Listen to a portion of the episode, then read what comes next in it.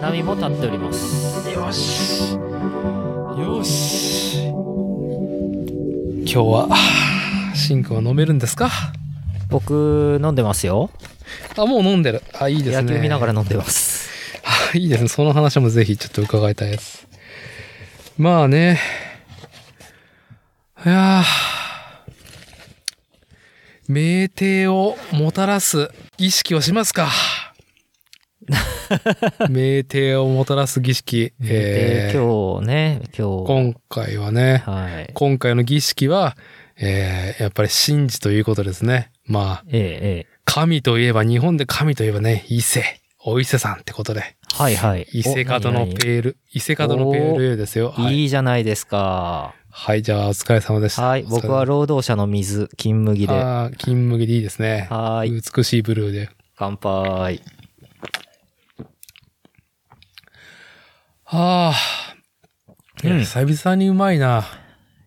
なんかね花粉で難儀したみたいですねいやー、まあ、本当にね、うん、まあ、なんだろう、頑丈な方、体はね、丈夫な方が取り柄サイドだった私でしたけども、はいはいまあね、年、老いのね、うんビッグウェーブにはね、まあ逆らえず。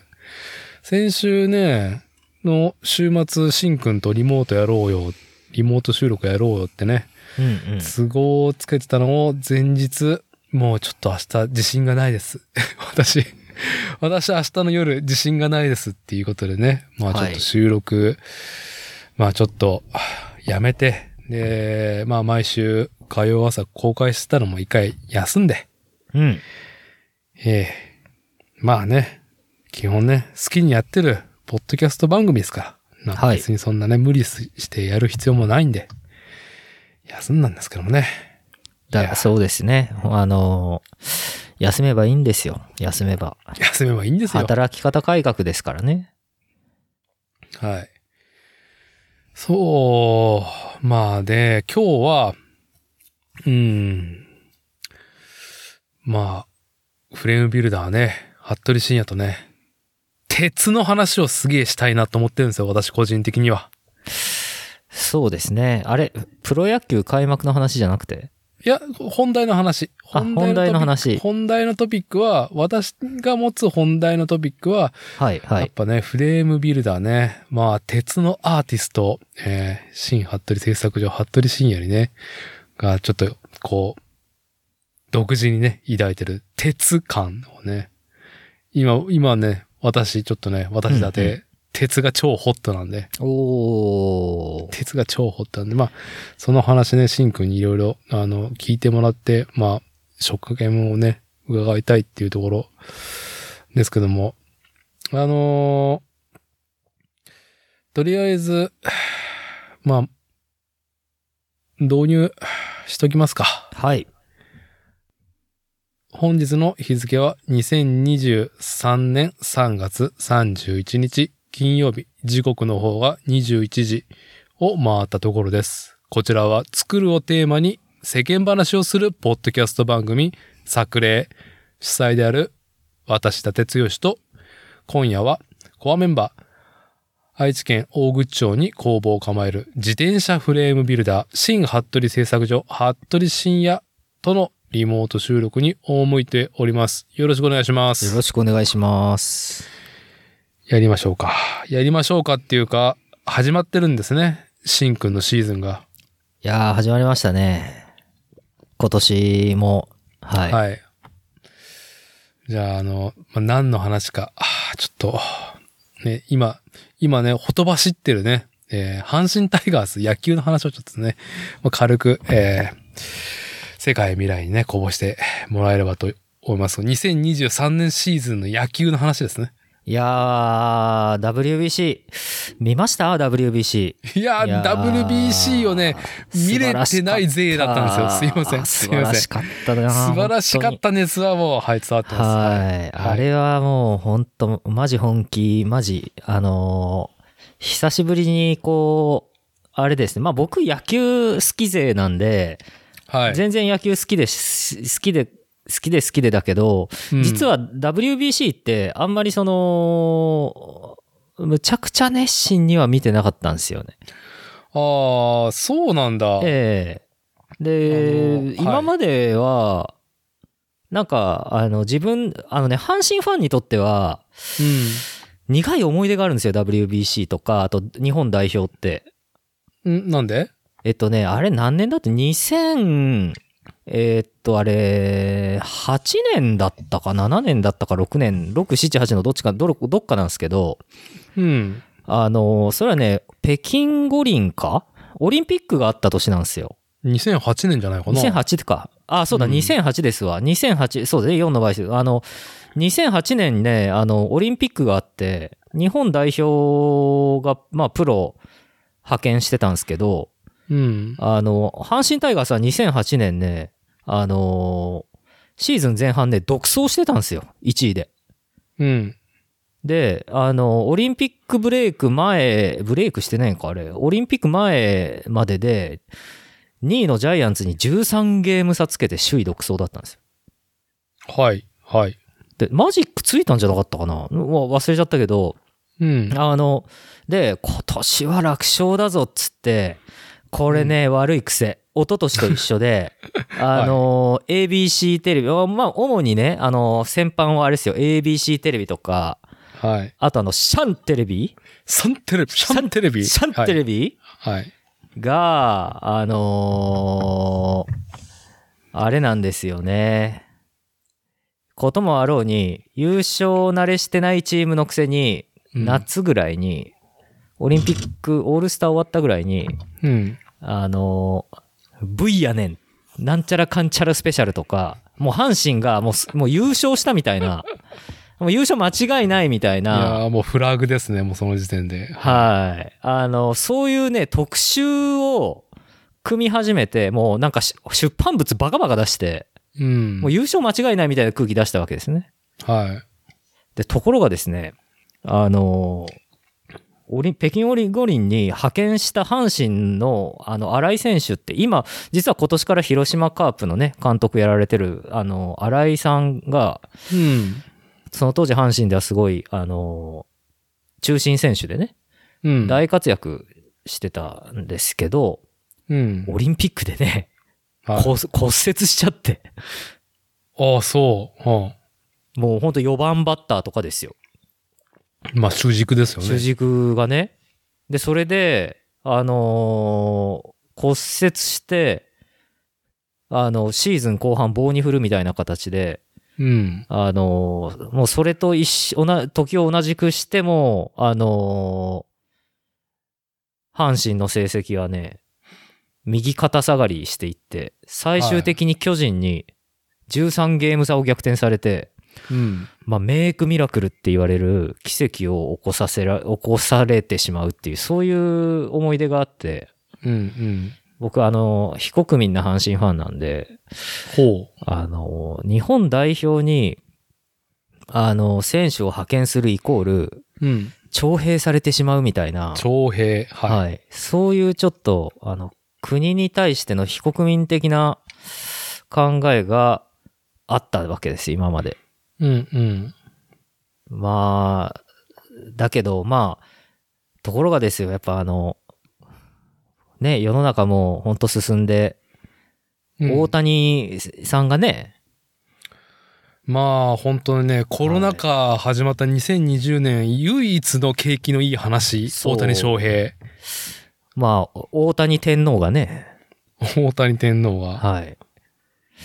天皇がやっぱ輝いてて、もう野球の楽しさをこう、あの、世界に、宇宙に、あの、発信しまくってるところを見て、うん。あやっぱこう、ケチなことを考えちゃいけないなっていう。あ、浄化された。はい。もう日本の野球界、あのーもしくはこう、これから、ね、あのー野球を、こう、あの、プロ野球選手になりたいとかね、プロ野球をこれから愛してるファンの人たちとか、未来に向けてね、あのー素晴らしい、こう、インスパイアを残した、まあ、そういうね、あのーまあ、無視のね、あの、無償の愛みたいなね、はい。はい。そういうところを見せつけられてですね。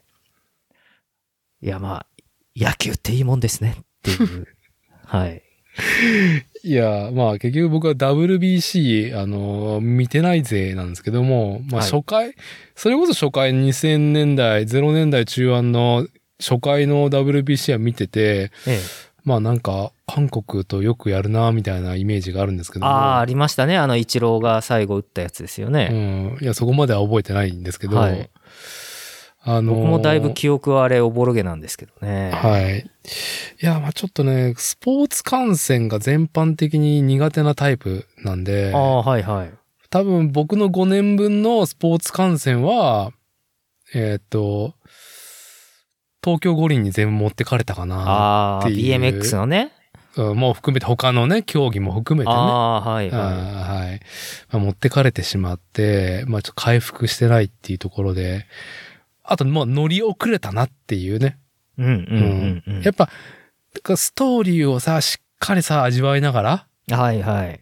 うん。やっぱ、ね、アニメは第1話から、もう星座体育で見たいタイプだから、はあ、はあはあ、ああ、もうダメだ。WBC もうこれあれだ。ワンクール13話のうち、もうこれもう、もう9話まで来ちゃってるわ、も う。いや、いやこう今からちょっと見れない。見れないなちょっと気になるけど見れないなっていうので、はいはまあね、最終回、感動のラストがもうね、インターネット上、SNS 上でね、爆発してんの見て、まあ、なんか素晴らしいなっていうのをね、なんか、うん、遠巻きからね、うん、もう大谷翔平氏のもうホワイト属性がやばいなって思いながら。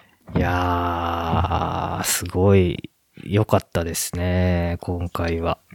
いやー。はい。めっちゃ作業場で、うん。あ、ごめんなさい、あの、作業場じゃない、アトリエ。アトリエで。 アトリエでそうですね。はい仕事しながらね、鉄のアーティスト。はい。アトリシーヤのアトリエで。はい。アトリエで、あのーまあ、アメリカラウンドが特にすごい熱かったので、試合が。あ、そうだったのね。ええあのーまあ、準決勝のメキシコ戦と、うんあ、の、決勝のアメリカ戦はね、あの、さあの、作業、 あのアトリエでかけながらですね、うんあ、の、うちに、まあ、あの、メキシコ戦なんかはね、あの、誠さんが、うちに、手伝いに来てくれる日で、うん。二人ともあの、作業しながらずっとかけてて、うん。あのめちゃくちゃこう、楽しみましたけどね、仕事しながら聞いてましたけど、ね。まあそのかスポーツ観戦はやっぱりええ一人でするよりか、やっぱね、すぐ近くにね、同じなんだろうね、熱を持って、はい。えー、なんか感染できる人がいるっていうのが大きいと思うのね。まあ、そうですね。まあ、でも僕は、あれですよ。あの、阪神戦はもう、あの、ずっと一人で見てますね。それはやっぱさ、宗教上の問題じゃん。そ宗教、まあ、そうですね。はい。れは宗教上の問題でね、やっぱり。周りに迷惑をかけないように。うん、まあ同じ宗派の人が近くにいないだけの話じゃええ、ええ、えん。でもまあ WBC はやっぱさ、なんかね、ねやっぱ国す、ね、本当国だ、国だからさ、え。国。もうね、大日本、大日、大々あインペリアルじゃなくくて、あの、インペリアルジャパンじゃなくてね。て。はい。はい。あのーあれですね。あのーはい。西側、西側に属する民主主義、自由主義国家である、ううん日本の、おーね、あの、野球ファンとしてね。はい。はい。まあ、あの WBC のね、話はね、あの世の中、皆さん散々ね、やってると思うんで、やっぱここはやっぱりよりコアにね、あの、服部真也が掲げるね、えー、経典、ね、宗教の話しましょうよ。阪神タイガース。そうですね。今ま年あの阪神タイガース2023をちょっと聞かせてくださいよ。えっと、今年は、まあ、個人的にはですね、あのー私個人的には、あー聖地巡礼をしないといけないという。あ今年は。はい。というのはですね、私、あの、生まれてずっと、こう、熱心な阪神ファンなんですけど、うん。実は、あの、阪神甲子園球場で、えー阪タイガースホームの試合を生観戦したことがないんですね。ああ、なるほど。ええで、まあね、あの、江戸時代で言ったら、お伊勢参り、えお伊勢回りですね、まさに。ははいイい。スラム教徒でいうとメッカ巡礼とメッカですね。はいはい。いうところでですね、えー聖地巡礼をしてないので、うん。あ、まあ、あの、うち、まあ、さっきうち手伝ってくださってるあの、サークルズの誠さんもそうなんですけど、やっぱね、野球見ながら飲むビールはうまいと。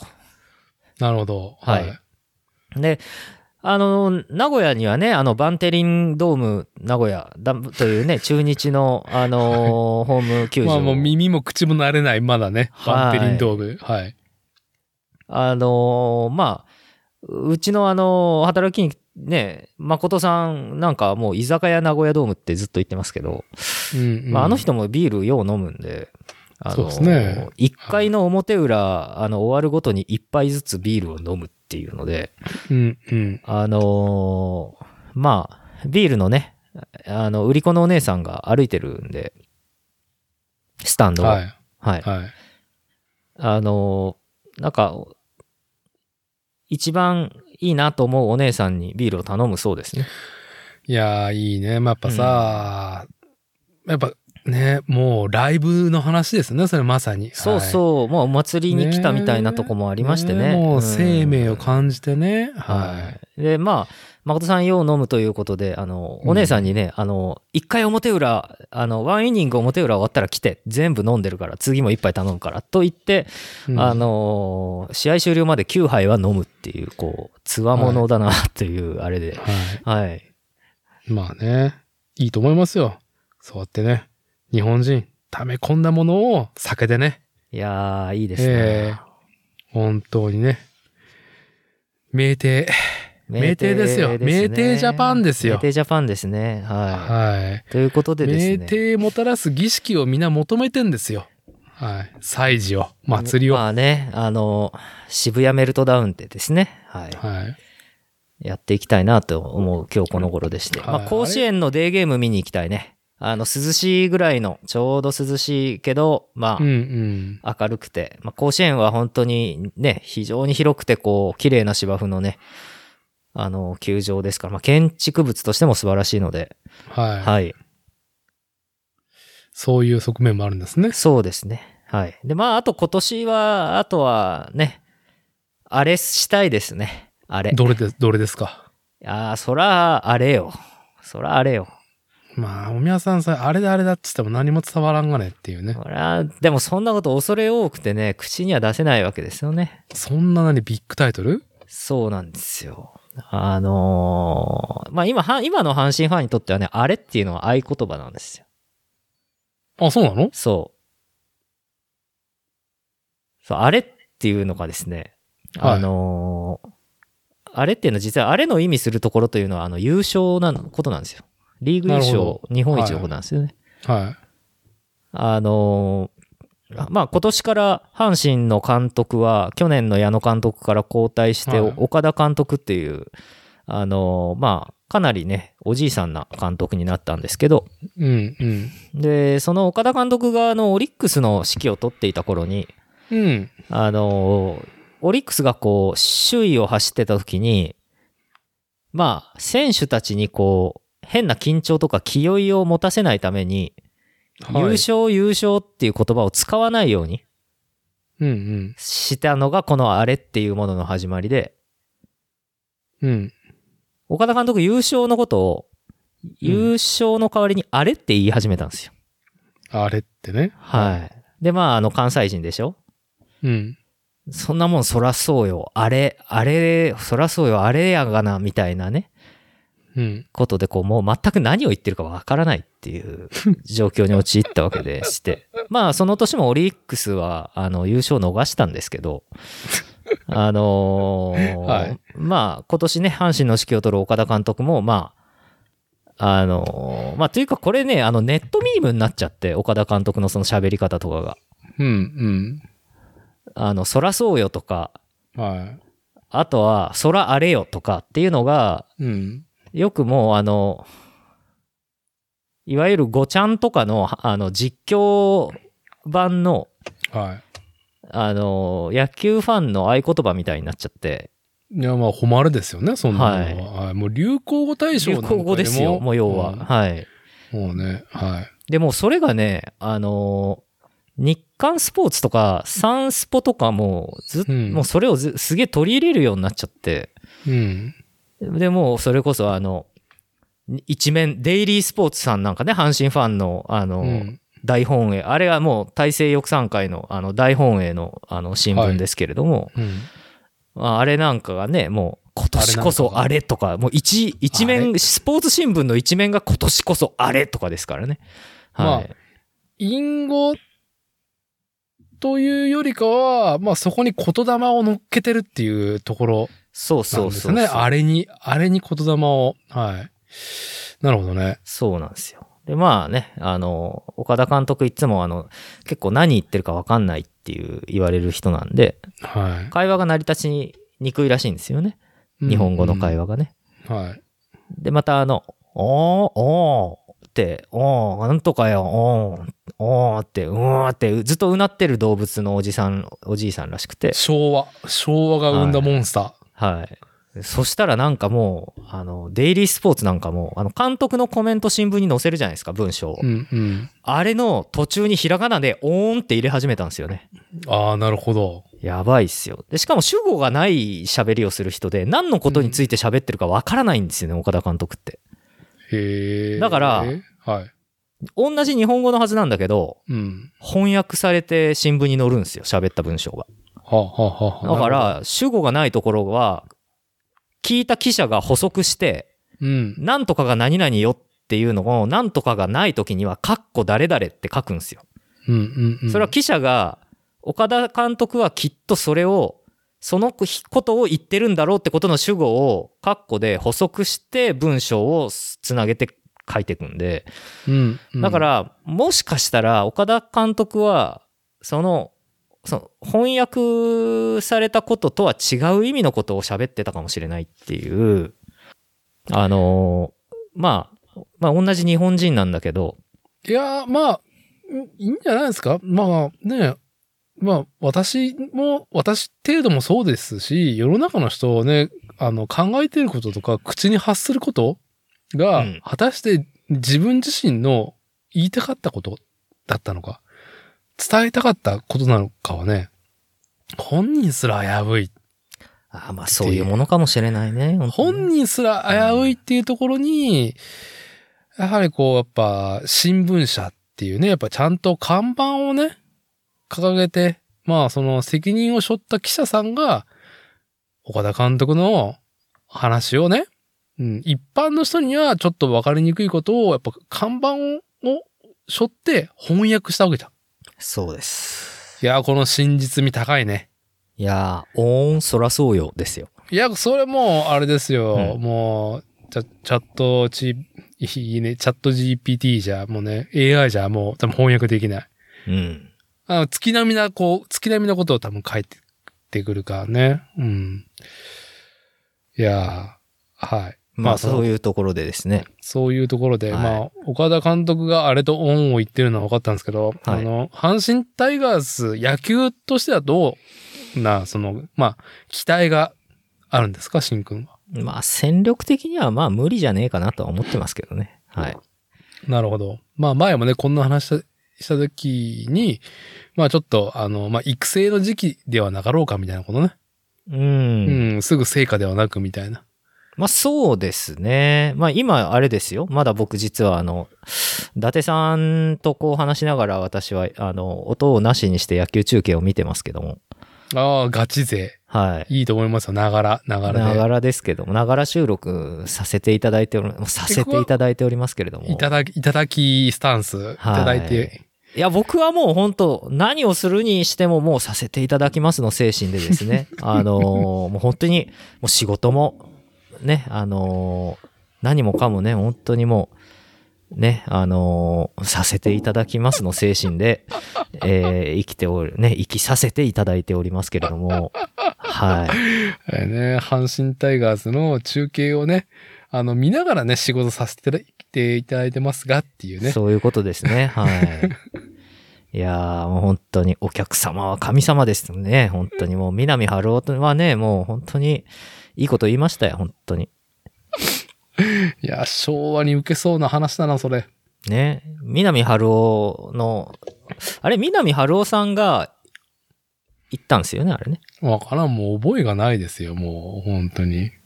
ね、お客様は神様ですつって。はい。はい。9回表まで来ました、阪神。え、3点差で抑えピッチャーが出てきましたけれどもね、なんか雲行き怪しいですよ。うん。えノーアウトね。今、今、勝ってんの一応6対3で勝ってますね。はい。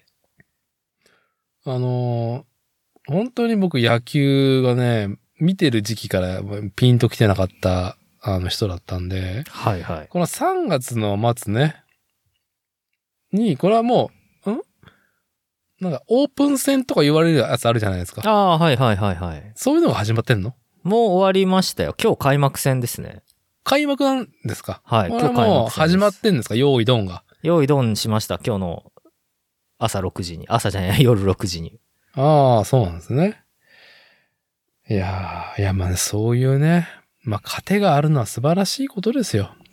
そうですね。まあね、前なんかね、コッシーが言ってた、ね、コッシー氏が言ってましたけど、はやあっぱ尼崎ではね、まあメッカですから、あそこ。メッカ。はい、はいメッカですね。はい。あの、イエルサレムですからね。うん。あの、レコンキスタにも得た、あの、自動車整備工の先輩が、阪神が負けた次の日は、あの、めちゃくちゃ不機嫌になって、後輩のミスにかこつけて、後輩をぶん殴るみたいなね、はあの、ことが、はい、あの、い。昭和ですから、昭整備和士業界と。いうね、はい。はいまあ、服部製作所ももう、あの、あれですよ、あの、負けた次の日の朝、あの、起きてこないっていう、昭和ですね。はい、こと アがトリエ。アトリエ系。昭和のアトリエか。あーないよ。ないないない。そんなことはない。ね。勤務は厳正なりと、あの、亡くなった僕のおじいさんも言ってましたんでね。はい。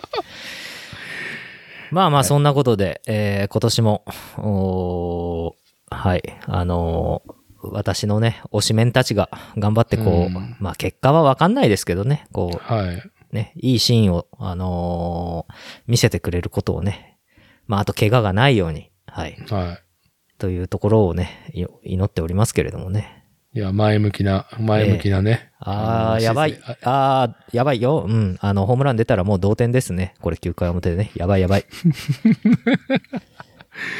あはい。あの、なんかね、結果が出たりとか、まあなんていうかね、裏まで行っちゃったら、まだなんかね、規制を発してくれればいいんで、はい。ながらでやっていきましょう。ね。新ハトリ製作所、ハトリ深夜は、まあね、あの、阪神戦をね、見ながら、今収録に赴いてるっていうね。ははい。い。い、ながら運転です。ながら運転。やー、本当にさ、インターネットってすげえよね。うん、そうだね。もうなんか、俺が欲しかった未来はもう来てるかなっていう。ああ、な、まあ、確か、うん、そうだ。まあ、僕も、それね、うーん、ちょっとわかるような気がしてて、うん。まあ、まあ、仕事で疲れてね、うん。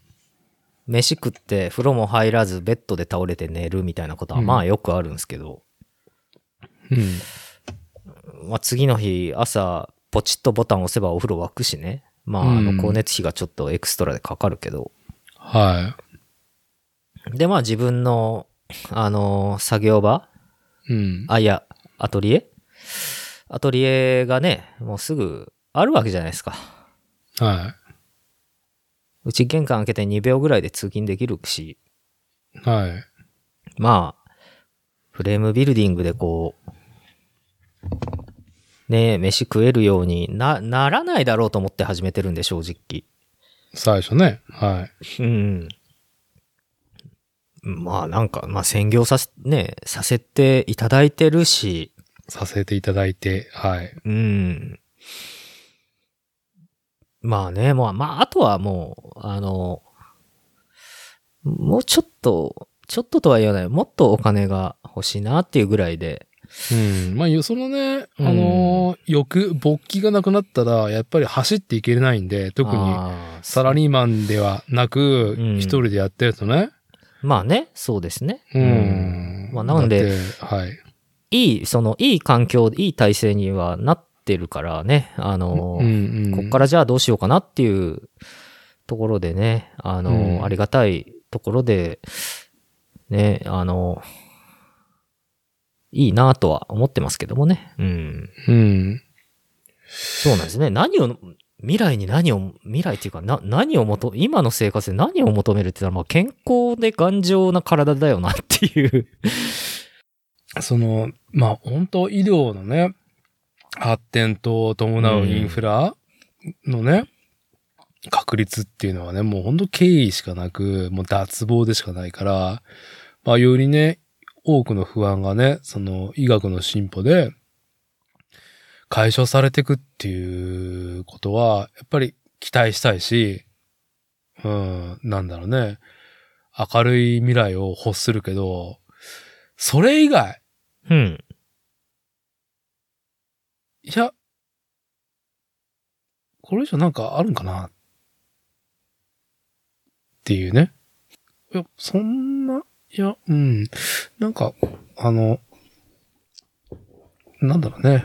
こう、技術的なすごいものよりかは、うん。技術的なすごいものよりかは、こう、日々の生活を多くの人がね、安寧に暮らせる、この社会的仕組みの構築の方が大事なんじゃないかってね、こう真面目に考えてしまうみたいな、真面目に言ってしまうっていう。伊達さん、それはもしかして、はい。なんすかそれはもしかして、は SDGs なんじゃないですか。い。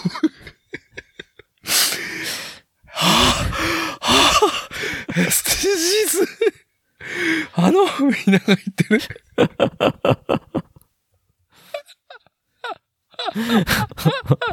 貧困をなくそう。 貧困をなく、ま、まずそれが第一だね。大事本俺たちの貧困をなくそう。で、はい。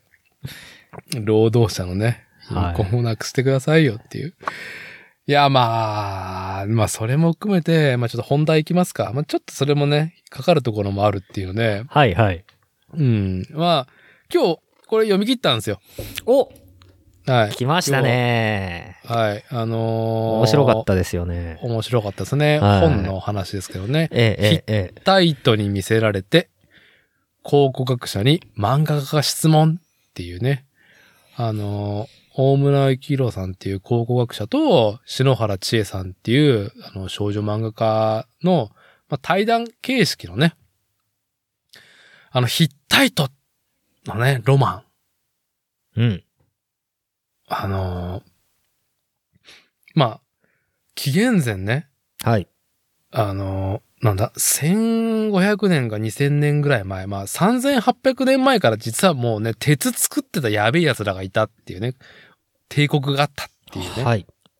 まあ、一応ね、あの、有史、有史以来、えーまあ、人間の歴史の一番古い段階で、えー鉄製の、あの、もの、ものをね、作ってた。鉄製の製品、武器、えー鉄器を作っていたという、うー国のね、民族のお話ですけれどもね。そう、はいなんか、あの、いや、正直ね、ヒッタイトって、み耳はなんかこう聞き覚えがあったんだけど、実感が僕自身にはないところがあって、あまあ多分、なんか、その昔であれば、日本国内においては多分アトランティストと、あ、てかな、アトランティス、幻の大陸ね。あー。アトランティスとヒッタイトってなんか同じくくりでね、俺の子供の時はまとめられてたような気がするのね。ああ、そうですか。で、学術的に、ちゃはいんとはい考古学で立証されるものが、はい。まあ結構近々にあって、ええ、ええ、えうえ。ん。で、まあ、しかもその、ルーツが、うんうんー我々ね、アジア圏、日本人にはあまりちょっと、こう、近しくはないうんルーツだから、どちらかっていうと、まあ、アングロサクソンの、まあ、欧州だよね。はい。ドはいイ。ツだったりとか、えうん、ヨーロッパの人たちのルーツの源流が、まあ、ヒッタイトっていうえ。帝国にうんうんうんうんうん。ある。っていうね、はい。まあ、ロマンうんとうんう、ん実際にそこに、まあ、いろいろ考古学だったりとか、その、いろいろね、歴史をね、まあ、か、ちゃんとね、えーしっかり、その、うん、紐付けて確立しようっていう、その考古学的な流れがあるっていうのは、まあ、この本で知れて、まあ、この本のこともね、まあ、こう、まあ、ちょっと話したいんだけど、はいはい。その前にね、うんこれ多分何だったっけ引用でサンキュー達夫氏が話してて手にしたのか、それとも東京ポットで話されてたやつを聞いたのか、これ。これは多分ですけど、両方じゃないかな。両方で言ってるのかな多分両方ですよ、これ。うん。うんまあ、やっぱさ、ねえ、まあ、サンキュー達夫先生がそういうんだったらさ、面白いに決まってるっていうので、うんまあ、読んでみ、読んでいる本っていうのは、まあ、まあ、結構ある方なんだけど、はいはい。うん。なんか、ああ、体とか、鉄ね、みたいな感じだったんだけど、うんうんうん。いつか読もうかなと思ってるところに、まあ、決定打がですね、はいはい。でさ、あの、こちらなんですよ。この、お戦車は鉄である。ははい。あの、ミリタリーモデラーの専門誌、月刊、アーマーモデリング、あ。はい。 2023年4月号。ほー特集は戦車は鉄であるっていうね。はあ。あの、まあ、プラモデルの話なんですけど、はいはい。この月間アーマーモデリングね。うんうんうんうん。まあ、どちらかというと AFV だったりとか、その戦車がね、主役の、まあ、地べたね、走ってる兵器群をね、プラモデルで、まあ、かっこよく、あとはその史実の再現だったりとか、あとははいその if の世界をうんう描く、んうん、なんかですね、えー模型に、プラモデルに落とし込むっていう、その遊び見立はてい。はい。と、まあ、あとは、その、それを楽しむ上での時代交渉であったりとか、うんうんうん。あとは史実だよね。まあ、戦争が多いよね、どちらかというと。そうですね。で、まあ、あとはその民族性もより関わってくるからさ、その、はいはい。えーっと、兵器である以上、まあ、土地間のある、その、まあ、開発される背景だったりとかさ、うんうん。うん、まあ、技術の方向性っていうのを、まあ、もちろんプラモデル売ってる模型会社、プラモデル会社、各社は、はい。やっぱり、はいちゅやっぱ忠実さの、そのエッジの立ち方はすごい趣味だと思うんですよ。うんうんうんうんうん。で、そこに、まあ、コールレスポンスで、まあ、いろんな、こう、世の中にあったものだったりとか、最近、あのーなんだろうね、実用された兵器をプラモデルにっていうところを再現。で、しかも、手にしたユーザーが、まあ、それをよりね、いろんな方向で楽しむっていうことはあるんだけども、そもそも、こういう兵器群っていうか戦車ね、そのディティールアップでいろんな歴史背景とか、その装備とかをね、こうちゃんと、あの、骨子を持って、こう、辻褄があるように、確かなディティールでっていうのを求めたりとか、うん泥をつけたりとか、錆びさせたりっていう、うんうんよりもうんそもそも鉄の塊だからね、戦車っていうところにフほう。ォーカスした特集なんですよ、これ。ははなるほどね。ほう、鉄の塊だからね。あーあ、阪神勝ちました。おめでとうございます。はい、ありがとうございます。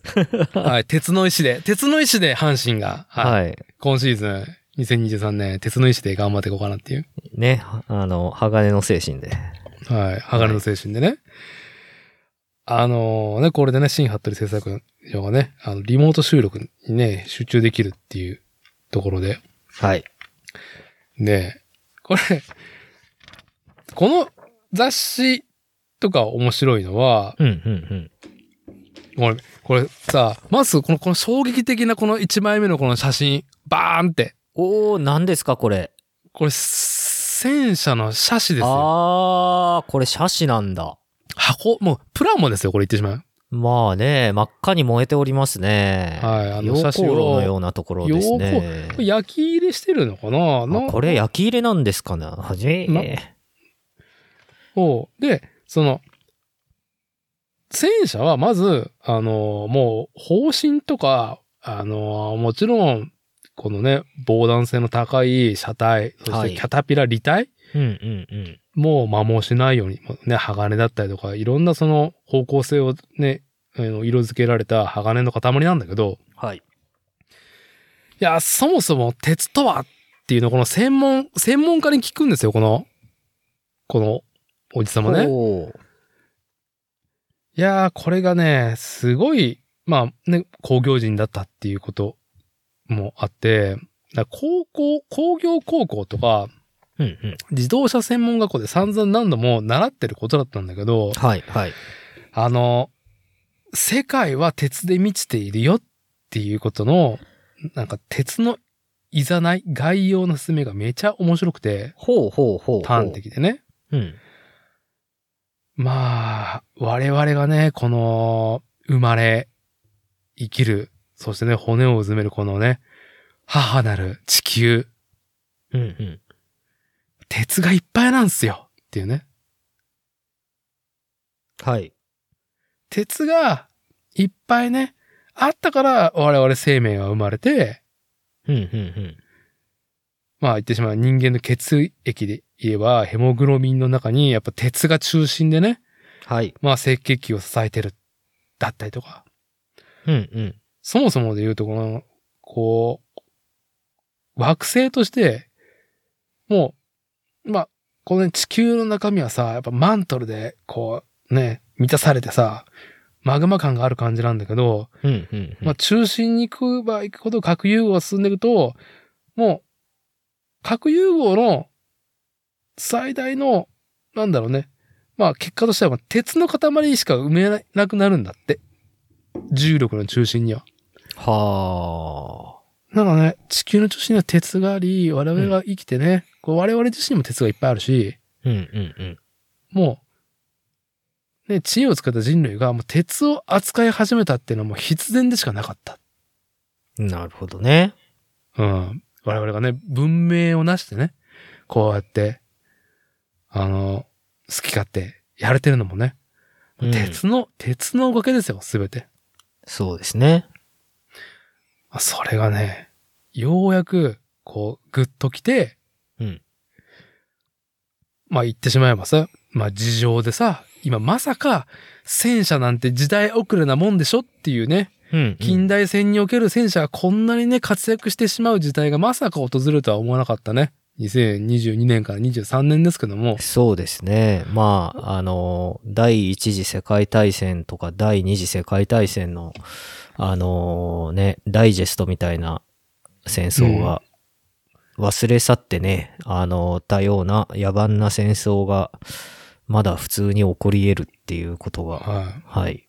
い。で、まあ一番さ、うん。その、まあこれをね、ちょっと言い方が、あの、それはっていう人もいるかもしれないけど、まあ文化活動のさ、うんまあ一旦じゃないですか、戦争って。まあ、文化活動って言っちゃうとかなりね、語弊があるけど、まあ僕が前ね、あのーまあ本当今ではね、あのーテレビを、があるお家でニュースとか見てれば、あの、見ない日はないなっていう、あの、東京大学先端科学技術、うーうんうんちゃらかんちゃらのあの、泉井子先生ことね、小泉優さんが、はい。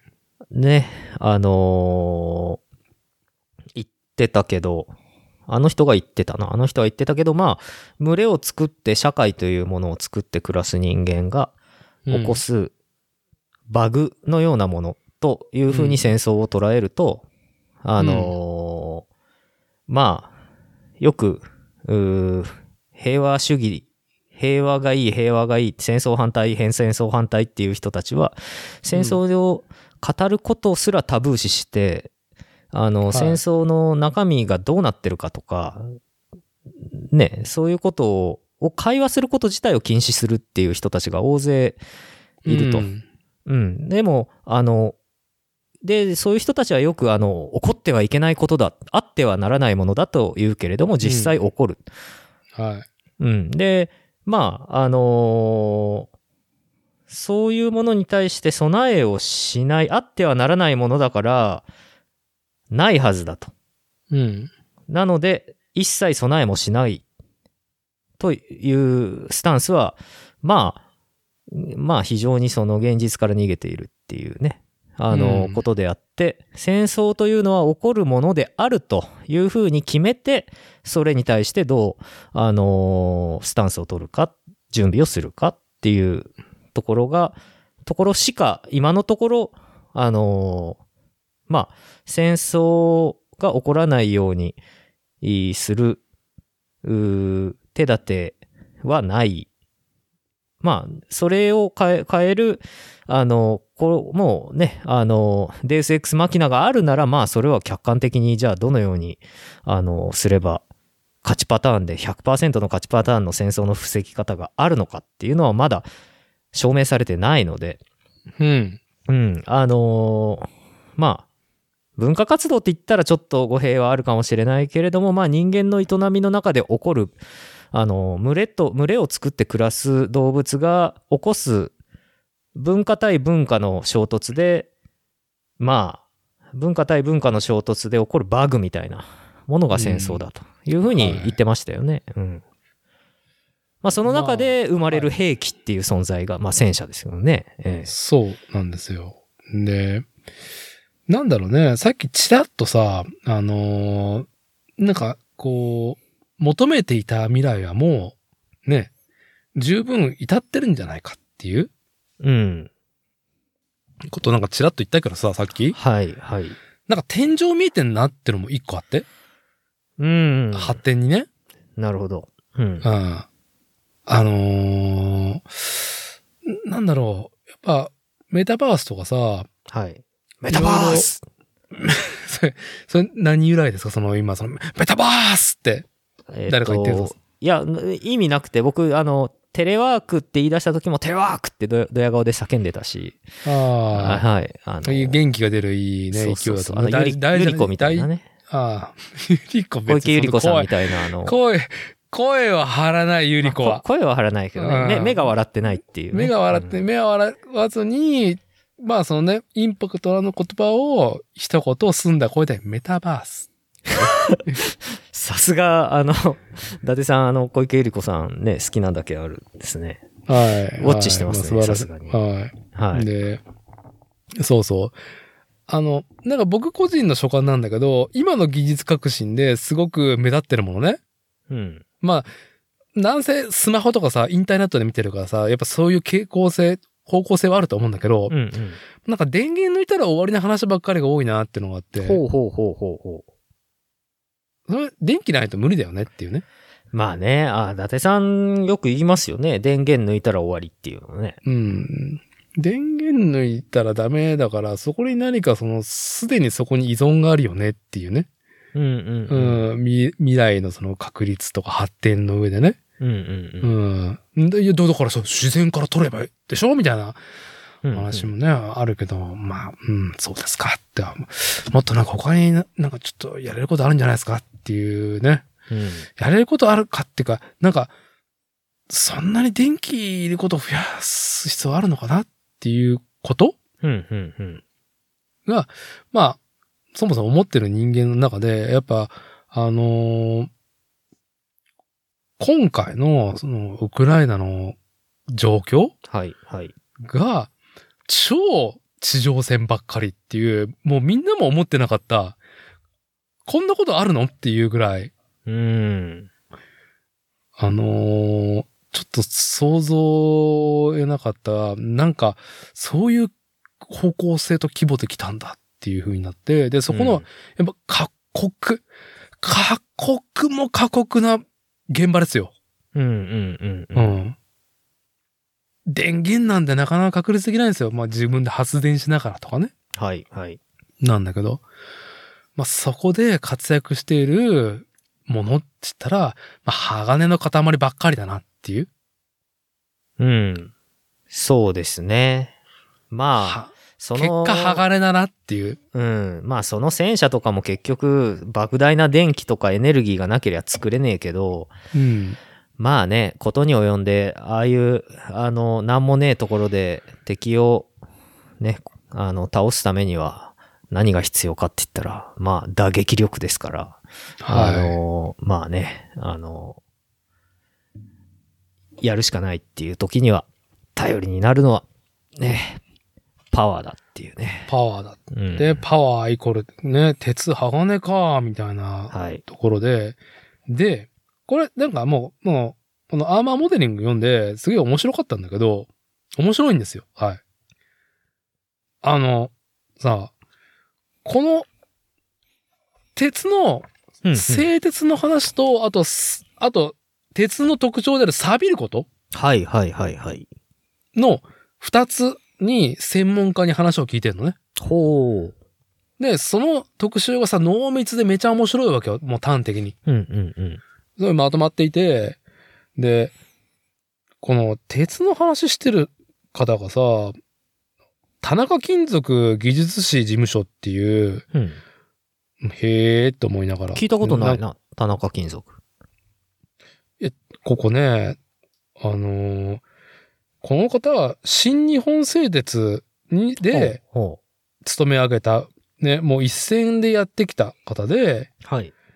まあ、もう、もう製鉄のもう超ベテランで、まあ最終的にはね、工場長とかね、管理室長とかね、まあ歴任した後に、退職した後に、はいはい。 2022年に独立起業してんだよ。へえ。それが自身の、あのー、田中金属技術士事務所っていうところを作っていて、はいはい。さあ、ああ、俺もうほんと工業人として一角ししか見れてなかったなっていう技術部に10年いたんだけど、ほうほうほうほ製鉄というところう。はいはい。一点で専門性がまだ、まだ伸びしろがあり、うんうんうん。まあもちろんその、なんだろうね、新技術ばっかりじゃなくて、品質管理だったりとか、どんな状況でも、うんまあ、どんな国でも、うんうんうん。ある水準のものを作り続けるっていうことの、あの、インフラを作るってことも含めての技術だとは思うけど、はいはい。生産技術ね。いや、待って、そんな、あるんだ。その、鉄作るっていうこと自体に、うん。まあまあ伸びしろがあるっていうか、発展性があるんだなっていう感じがして、この一件に。あー、なんかまあ、い言いますよね。僕も、僕もそんなにね伊達さんと同じぐらいの、あの、理解度だったんですけど、うん。やっぱ、どこだったかなあの、マウンテンバイク乗る知り友達知り合いで、某大手企業の製造の関係に行ってる子が言ってたけど、うん。いや、全然鉄なんてまだまだ可能性あるよ、みたいな。そうう。ん。あの、未来にまだまだ、その、こっからこう使える素材になってくし、うん。あの、まだこうやれてないことなんていっぱいあるし、奥が深いから、技術革新してどんどんどんどん鉄の世界も面白い、みたいなことを言ってる子いたなああ、本当、うんいや、そのさ、認識が全くなかったから。だからなんか、あれだよって、黒森の自転車も重いけど、うん、なんかもっと、あのーあのー進歩してったら、面白いことできるかもしれないよって、軽くなるかもしれないし、強くなる、ね、強く軽くもっとできる、今よりできるかもしれないよ、みたいなことは言ってたな。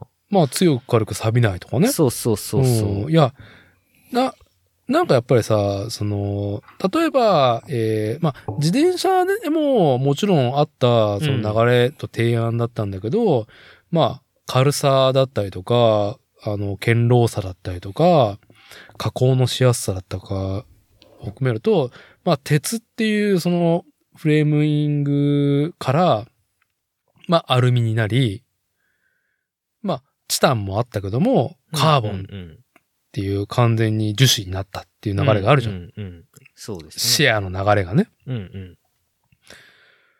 なんか、特にやっぱ僕はその1975年生まれの段階の世代ジュニアからすると、やっぱそういう、なんだろうね、古きを捨てて新しいステージに行こうみたいなその提案が多かったわけよ。ああ。ふんふんふんふん。だから、やっぱ鉄なんてもう古臭いとか、うんうん。錆びるしとかさ、うんうんやっぱステンレスがいいよね、だったりとか、うんうんうん。なんかその、セラミックがいいよね、とか、うん。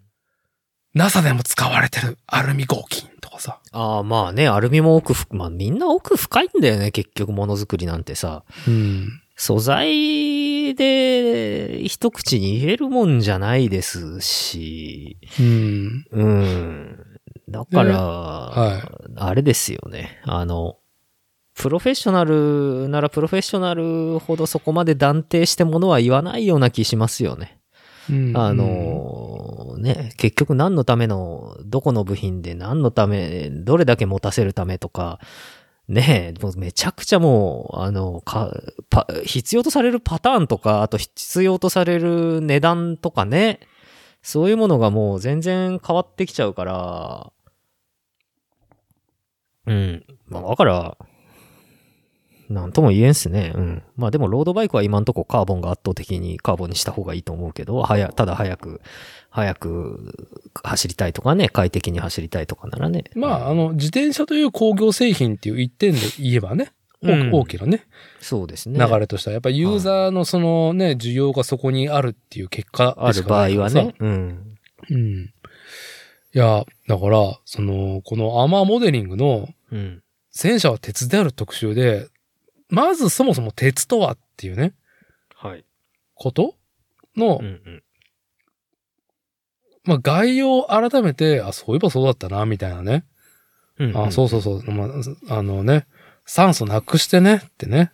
うんうん。鉄鉱石の、はいはい還元、還元してう、んうん、で、炭素放り込んで、うんであとまあタングステンとかいろんなね、はい。いろんな特徴つけやつ入れて合金鉱を作ってね、みたいな、っうんうんうん。ていうことには、なんだろう、僕が20代、いや、まあその学生だった頃から、なんだろう、実際社会に出たりとか、技術部に行うんっうんうんってからは、なんか、やっぱ合金工ってまあ限界あるから、次のステージに行かないといけないよね、素材って、みたいな。あーなんか雰囲気があったの。まあでも、その頃ってやっぱ、あれじゃないですか。あの、新素材ブームだったことないですか。多分そうん多分そうあのーてか自転車業界もそんな感じだったと思いますよ。だって20年前ぐらいでしょう。 ?20 う年前ん、でしょ。 20年ぐらい前だね。90年代だったりとかはさ。いはい。うん。あの、あの、その頃ってやっぱり技術的な進歩がすごい進んで、多分、自転車業界も、あのーまあ、黒森から次の素材へっていう時期で、うん。あのーまあ、チタン作ってみたり、まあ、アルミ作ってみたり、カーボン作ってみたり、あのーまあ、カーボンもね、あのー最初は、ああいうアルミとか鉄のラグにパイプ差し込んで接着してっていうようなうんフレームだったりとかね。あのーで、あと、ありました。あの、マグネシウムフレームなんてありましたかあったね、ら。うん。そう。だからさ、自転車だけで行ったら、セラミックベアリングとか、はい、はい。チタンスポークとか、えどこ行ったんだよっていえう。。まあねねまあ、セラミックベアリングはまあ今でもあるけど、まだあんのあるある。ね、あのーまあでも、ベアリングはやっぱし、すべての部位の伸延性とかが大事なんでね、よく回るか否かっていうのはね。うん素材でよく回るか否かが決まるわけじゃないので、うん。そう。で、この、うんアーマーモデリングの、この、まあ、鉄の概要をね、こう紐解いてくれて、うん。で、まあ、この雑誌の趣旨に向けて、あ皆さんがお好きな戦車っていうのを、まあ、ギリちょっと絡めてるぐらいなんだけど、結構、て、鉄の話がめちゃくちゃ面白くて、お製造の、で、製造の歴史の時に、ヒッタイトが来るのさ。ああ、そのアーマーモデリングの雑誌の中に中に。すごいね。で、で、むちゃくちゃ遡ってますやん。あだからこの、この専門家の人の話だもんだって。はいはいはいはい。いや、でも専門家でも、いいくらね、あの、専門家でも、そんなあの、一番でも逆に言えば、まあ一番最初の話するわけだから、うん。ねえ、あの遡りますね。そう。で、なんでヒッタイトの話から来たかというと、うん。いや鉄の加工って容易なんですよ、みたいな。っはいはいはい。ていうことを一個、鉄のその良さの一つとしてね。うんうんうんうん。皆さんは、いや、待て待て待て。製鉄所とかすごいじゃないか、みたいな。電気もいっぱい使うしとかさ。うんうん。まあ、アルミほどじゃないけど、と思うけど。うんうん。確かに近代では、その、よりね、あの、なんだろう、性能を求めた合金鋼を作るには必要だけども、うんうん。そもそもやっぱ1500度以上っていう、その、融解させる温度さえ作れれば、うんうん。加工できた、鉄を生成できたっていうことは、歴史上、うんやっぱヒッタイト帝国が、もう3800年前、4000年前ぐらいにもうやっているとう。んうんうんはい。で、そっから人類は、まあ、鉄器だったりとか、まあ、農機具とかで、うん。やっぱりその、なんだろう、その時代のイノベーションを起こしてきてるんですよっはい。はいていうこともうんうん。話していて、で、まあ、そっからまあ産業革命以前の、やっぱ、なんだろうね、戦車につながるとやっぱ大砲になってくるからさ、やっぱはいはいはいはい。大砲を積んでる車両だから、戦車って。うんうんうん最初は加工が難しくて、制動砲だったんだけども、うんうんうん。それには兵器としての、やっぱりその、連射性だったり。とまあか、こう、まあ、すぐダメになるでしょうね。何発ね、結局まあ、まあ、戦車の方針だって無限には撃てないんで、あのーそまあ、撃ちすぎると、やっぱり歪んだり、熱とかで、ね、劣化してったりとかするはずだから、まあ、あとその、ね、戦争、まあ本当に、まあ極限の状態で使うから、うん。もう、やっぱり何回でも打ちたいっていう時に、それをやると、もう方針がダメになるっはいはいはいはてい。いうところは、やっぱ、制動法はやっぱ弱くて、うんうん。まあ、そりゃね、なんかもう、考えるだに、そりゃそうだよねってういう。ん。感じだよで、ね鋳物の法になったけど、うんなんか、それも、まあ、製鉄技術が未熟だったから、はいはい。やっぱダメだって言って、また制度法に戻り、鋳物から、まあ、中鉄になっていき、っていうなんか歴史も、まあ、こう、縦軸で話されていくんだけど、うんうん。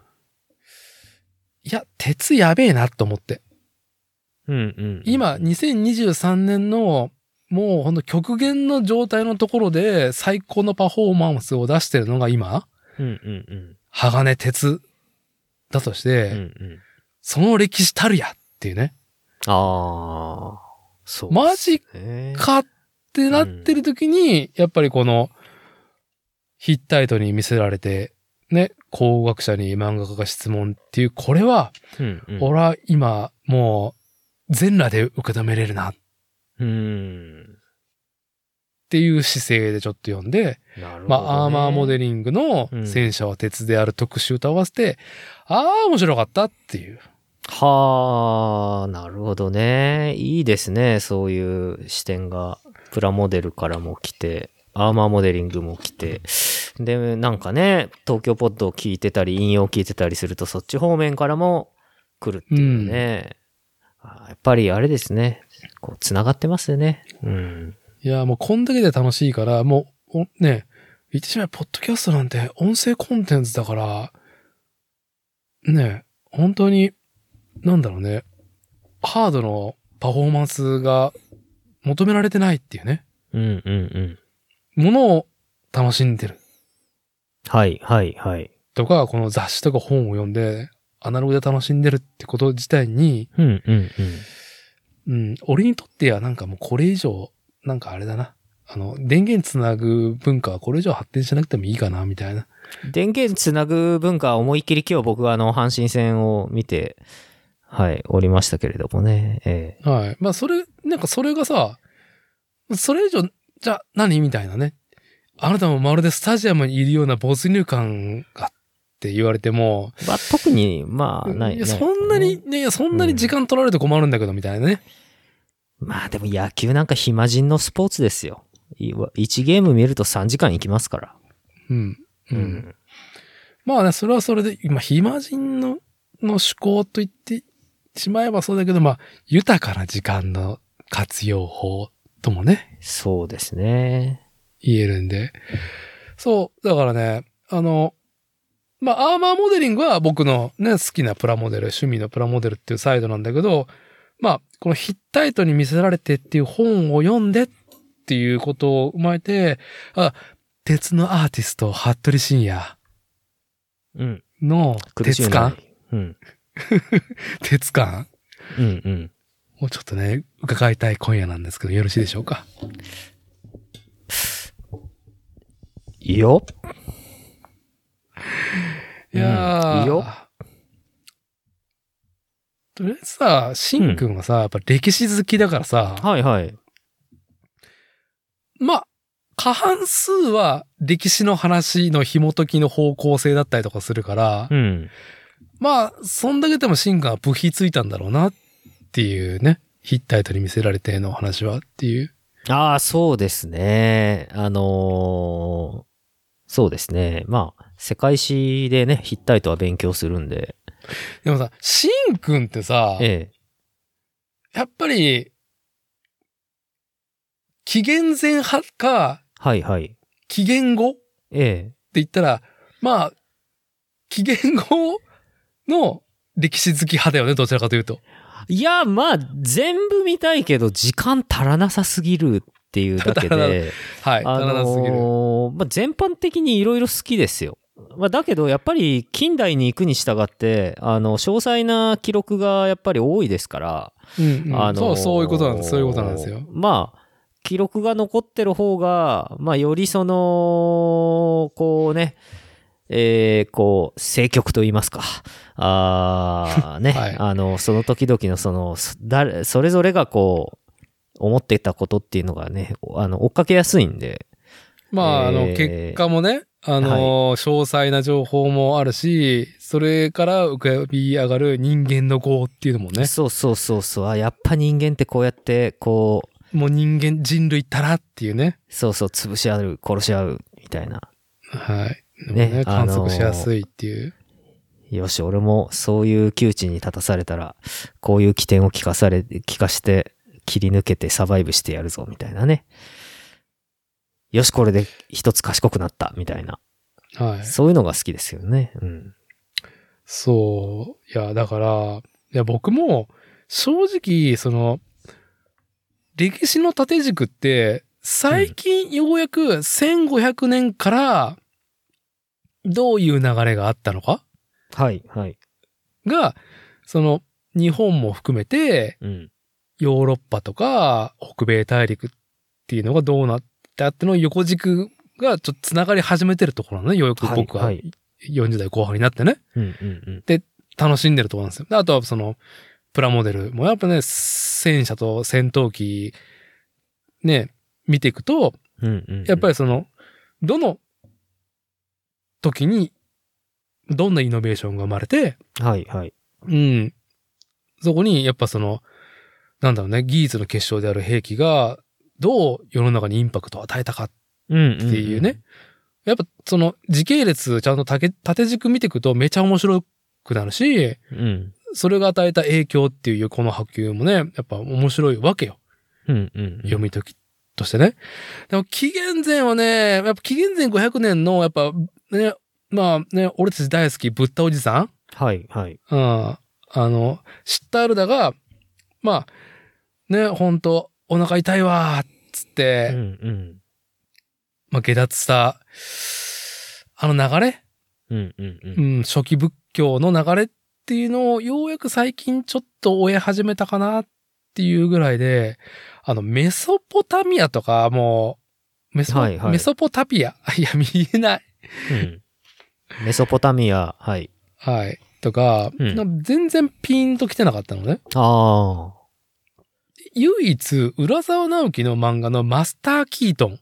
あ。ああ、マスター・キートン読んでないけど読みたいんですよ。この、えヒッタイトに見せられてからだと、クソみそ面白いと思うよ。え。へえ。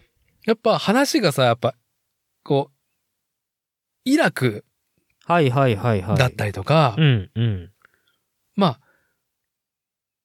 東欧、中欧とか、まあ、うん西欧も入ってくるけど、結構あの辺なんだよ。まあ、いわゆる中央アジアなんだよね。そう。うん。だから、文明の、その、なんだろうね、えー、木出しっていうのを、実は考古学者の主人公が追いかけてるわけよ。はいはい。あの、文化変年だったっけなんだっあけあ、はいはいはいはい。を、その、まあよく言葉が出てきたけどさ、ヒッタイトに見せられても。うんうんうんうんい、や、本当にその、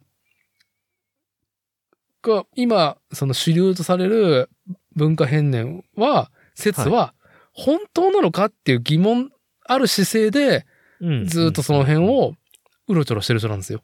うんうんうん。はあ、そうなんですね。はい。で、まあ、あの、考古学とかね、そういうのを触れながら、あ、まあ、元 SAS っていうイギリスのね、あの、空挺師団にいたおーっていう経験をはいはいはいはい持っ SS て、はいはい。あのー、まあ、ね、うっかりすぐ困りごとに手をかけたらすぐね、あの、ミリタリーなことに巻き込まれちゃうっていうね、うっかりおじさんなんだけど、ああ、はあはあはあ。はい。まあ、インディ・ージョーンズな感じだね。うんそうだね、背広を着たインディ・ジョーンズですね。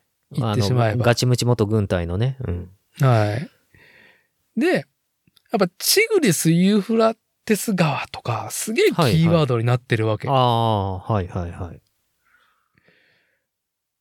まあ、今回もさ、いかんなく出てきたじゃん。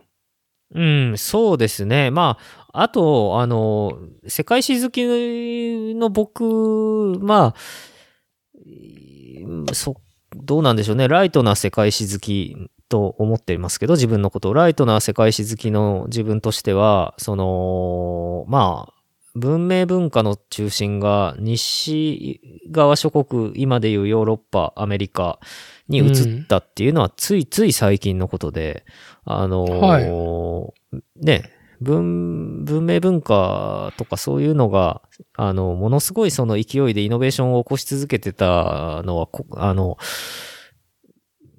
ね、あの、今で言ったら、あの、ドンパチやりまくったりとかしてる中央アジア、イラクとかね、トルコとか、あっちうのんシシリアとか、あっちの方が、昔、あのね、紀元前1500年とか1600年、このあの、ヒッタイトが、あの、あった頃っていうのは、あの、エジプトとか、あの、中央アジアが世界のニューヨークだったんで、あのはい、と、都会だったんですよね。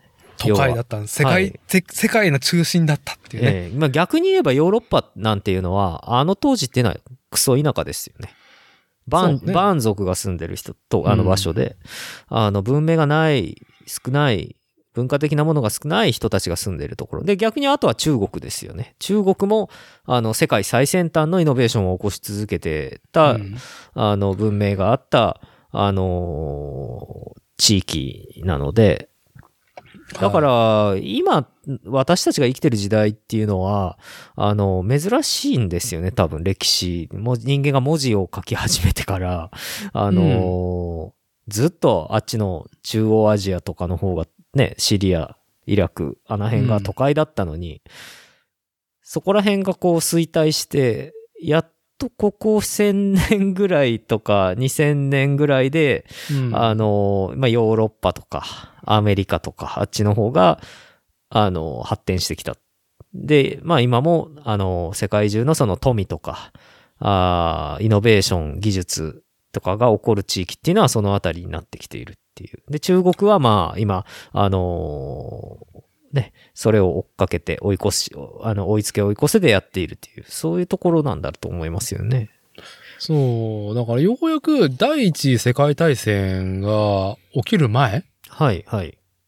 ぐらいまで、あの、本当にみんな東欧に夢中だったんだなっていう。東欧はちょっと外れるかな。東どうなん東欧じゃないか小小アジアだ、小アジアじゃないですか。小アジア。昭和じゃって言えばいいんかあのー、え、イスタンブールとか。イスタンブールかトルら、コあエルサレムもさ、はい。あれは、な、何の国になるんだあそこの場所は。エルサレムエルサレムあそこだって今、あれだろあの、あそこってどういう区分にな ってない今。あ、あそこは、な、中央アジアなのあなんだそったっけこは、中央、西アジアになるのか。西アジア。アジアの。西だもんな。西の端っこの方だもんな。西アジアか。はい。いや、まあさ、トルコもさ、近いというか、まあ今回、うんなんかまあ話、ちらちら、ね、ええええええ。出てきたまあ、けど、今、イスラエルなんだな。そう、イスラエルになってるけど、さ、十字軍遠征の時みんな夢中になったわけじゃん。もう、1400年から1600年ぐらいまでなんか、うんうんうん。まあ、やっぱなんか、あれを見てると、ちょっとなんか、ちょっと今の時代にさ、生々しいさ、はいはもい。のが残ってるからさ、ああ、まあ変わってねえなっていう。そう、そう、うん生々しいものが残ってるところが、ちょっとあの辺の、うーん、うんと思うところなんだけど、うんうん、いや、紀元前の話はいいなと思いながら、はいはい。今回、紀元前1500年からね、4000年の間って、なんか、おなんか、すがすがしいぐらい分かりやすそうだなっていう。まあ、分かってないことが多すぎるまあ分かっから。てないことが多いですからね。からうん、もう、あるけど、うん、なんか、まあ人間らしいというか、いや、エジプトこんなにイケイケだったんだ、とかね。エジプトなんて一番世界の大都会、ニューヨーク中のニューヨークじゃないの、あんなの。ねえ。いやーでもまあ、あの、僕らが思うニューヨークじゃないですからね。もう、あの、王様が神様っていう、ね。そう。あそうすると、大日本帝国と一緒いやまあねねまあ人間の本能じゃないですか。それは集団をうね、ん作っていく上での一個の方向性の、まあ、結論だの中で。ね。うん。まあ、王まあ様イコール神様っていうさ、あの、文明を持った国は、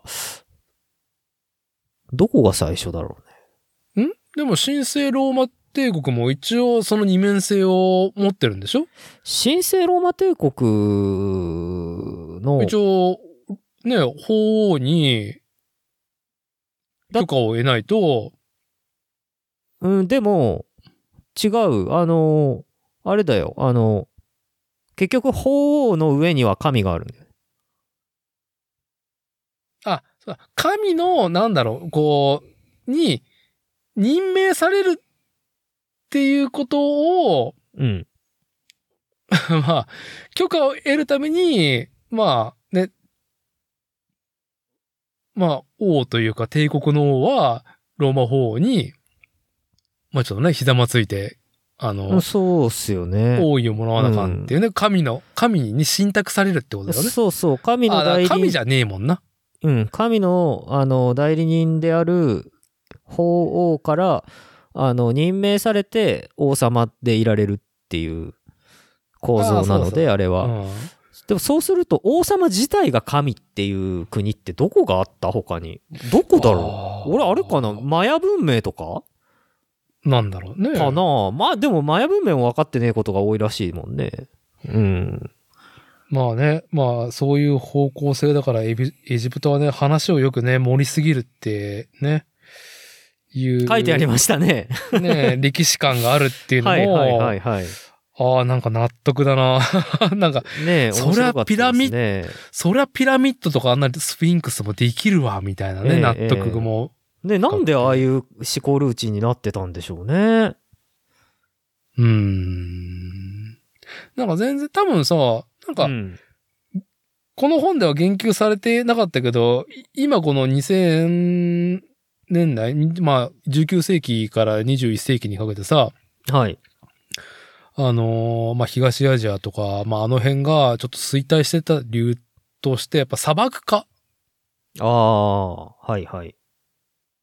案外やっぱりなんかあるのかなみたいなっていうね。そうですね。メソポタミアもうん、あれでしょ砂漠化であかんからなんでしょうーん、わかんない。だからエジプトもまあまあ豊かだったんじゃない昔。紀元前。紀元前遠いな。うんっていうのは、今やっぱ人がいて、あとは灌漑がちゃんとでき、灌漑施設備が公共の中でちゃんと維持されてたからっていうことじゃないのかなとは思いますよね。まあ勝手に考えしやすくかつ穏やかな気候であったっていうね。うん。まあ気候変動もちょっとはあるでしょうけど、あのーとは思いますけどね。うん。まあね、気候変動ね。まあだから、4000年、3000年ぐらい前はぷね、エジプトめっちゃ緑多くてイケイケだったからさ。っていうことらしい。まあ、けれども、まあ、人間がちゃんと手入れできてたっていうこともでかいと思いますよ。手入れできてた、当時の人たちが手入れできる程度の自然。うん環境だったまあね、であとあの、アフガニスタンなんかを見てもね、あの、よく言ってた、あの、ね、銃撃されて亡くなってしまったあの、中村医師が、あの、ちゃんと灌漑設備やって、ね、農業を、その地域、水が行き渡るところまでは、ある程度農業をちゃんとやって、うん、ね、緑復活して、そのね、地区だけうまいことやってたみたいですから。うん、ううんんそれさえ整えばっていうね。そうですよね。だから、今、そこ、あのち、小ね、あの中央アジア、小アジア、昔で言う小アジア、まあ、世界史上の昔で言う小アジアなのか。あの頃、世界史、筆体、うわちょっとわかんない。世界史の教科書もう一回読みたくなってきた。あの、ねうーん、いやー、まあ、なんかね、こう、世の中、世の中が早くなってるからね。まあ、その、昔、紀元前の話とか見てるとなんかスパンが長えなって思っちゃまあでもなんかあっちのね、さっきのイラク、アフガニスタンとかあっちの方が砂漠化したことってなんだろうなって思うんですけどね。まあもちろん気候変動もあるけど、どうなんでしょうね。人間の手入れが行き届かなくなるっていうか、要は人が一旦いなくなった場所なんじゃないですか。う。人が、うーん、人がいて、うーん、文化活動、文明があると、人がいないとね、草が生えないっすよ。人がいなくてもね、緑の草が生い茂ってるのは2本ぐらいですよ。まあ、ばね、はい。バランスよくね。うん。でそれ考えると、多分、え、多分っていうか僕思うのが、見てて思うのが、結局、あの、アフガニスタン、イラクとかシリアとかあっちの方って、まあシリアはアフリカの方だけど、あの、シルクロードが出てきたでしょ後々。はい。うん。ヨーロッパとアジアをつなぐ交易路ができるわけじゃないですか。で、まあ、あのーそうすると、こう、あの、東洋のものと西洋のものをつなぐ道になって、うん。で、あの、どっちか言うと、自活するよりも、あの、商業で栄えるんだよね。砂漠の、あの、中継地点のとか、うんうん商業都市になってって、まあ、物を仕入れて売るっていう商売が多くなっていくと思うんだけど、うん。まあ、もしかしたらそればっかりやりすぎたのかもしれないよね。まあ、なんかね、うそん。の商業が、まあ、何かその、すごく先遣隊みたいなのがすげえ動いてたっていう、なんか歴史感がある雰囲気もあるしね。うん。で、あとはその、シルクロードがすごいその、ヨーロッパから見て、これからこう立ち上がっていくっていう時期のヨーロッパうんから見て、まあ紀元前の、まあローマ帝国とかが出てきて、まあローマ帝国もあの、と中国の、との交易とかもやってたみたいな記録もあるみたいだし、うんあ、のヨーロッパからアジアをつなぐシルクロードとかそういう交易路があったんだけど、その中継道が通ってる場所として中央アジアがあって、うん。で、まあ、あの砂漠の中のオアシスだよね、要はね。そこはみ人間がちゃんと手入れしてるから、考えで手入れされてるっていう風で。うん。まあだけどやっぱりだんだんだんだんその大航海時代になると今度はヨーロッパの人たちはあの大西洋を渡ってアメリカの方とか行くわけだ。そうね。うん。